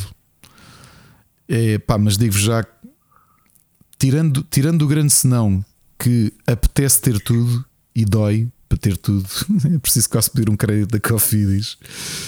Uh, só o jogo base é um grande jogo. Ok? E é muito semelhante ao Marvel Champions, só que é muito mais difícil. Muito bom. É isto, Rui. Eu não tenho mais sugestões. Eu estou aqui, eu devia. Sabes o que, é que nós devíamos ser? Era pagos pela Fantasy Flight para fazer estas promoções, estas publicidades. Ah, e, e, pelas Netflix e pelas Disney e pelos jogos e por tudo. E por tudo. Isso é tudo mesmo. Tipo, até pela cerveja, pela Monster, estamos cá. Malta. Qualquer Ricardo. dia, a nossa imagem do Spotify é, era, é só. Nem se vê os nossos dois bonecos feitos pelo Nem se vê, nada. É só logotipos, tipo patronos. E caraças. Bom, uh, malta, desculpem uh, este episódio ser mais pequeno que o habitual, uh, como falámos de início. Foi só 2 horas e 50. Uh, pronto, é isto. Nosso conceito de episódio pequenino com o Ricardo. A gente não pode dizer entre nós isso. Ricardo. Um grande abraço, ouvimos para a semana. Ouvimos para a semana.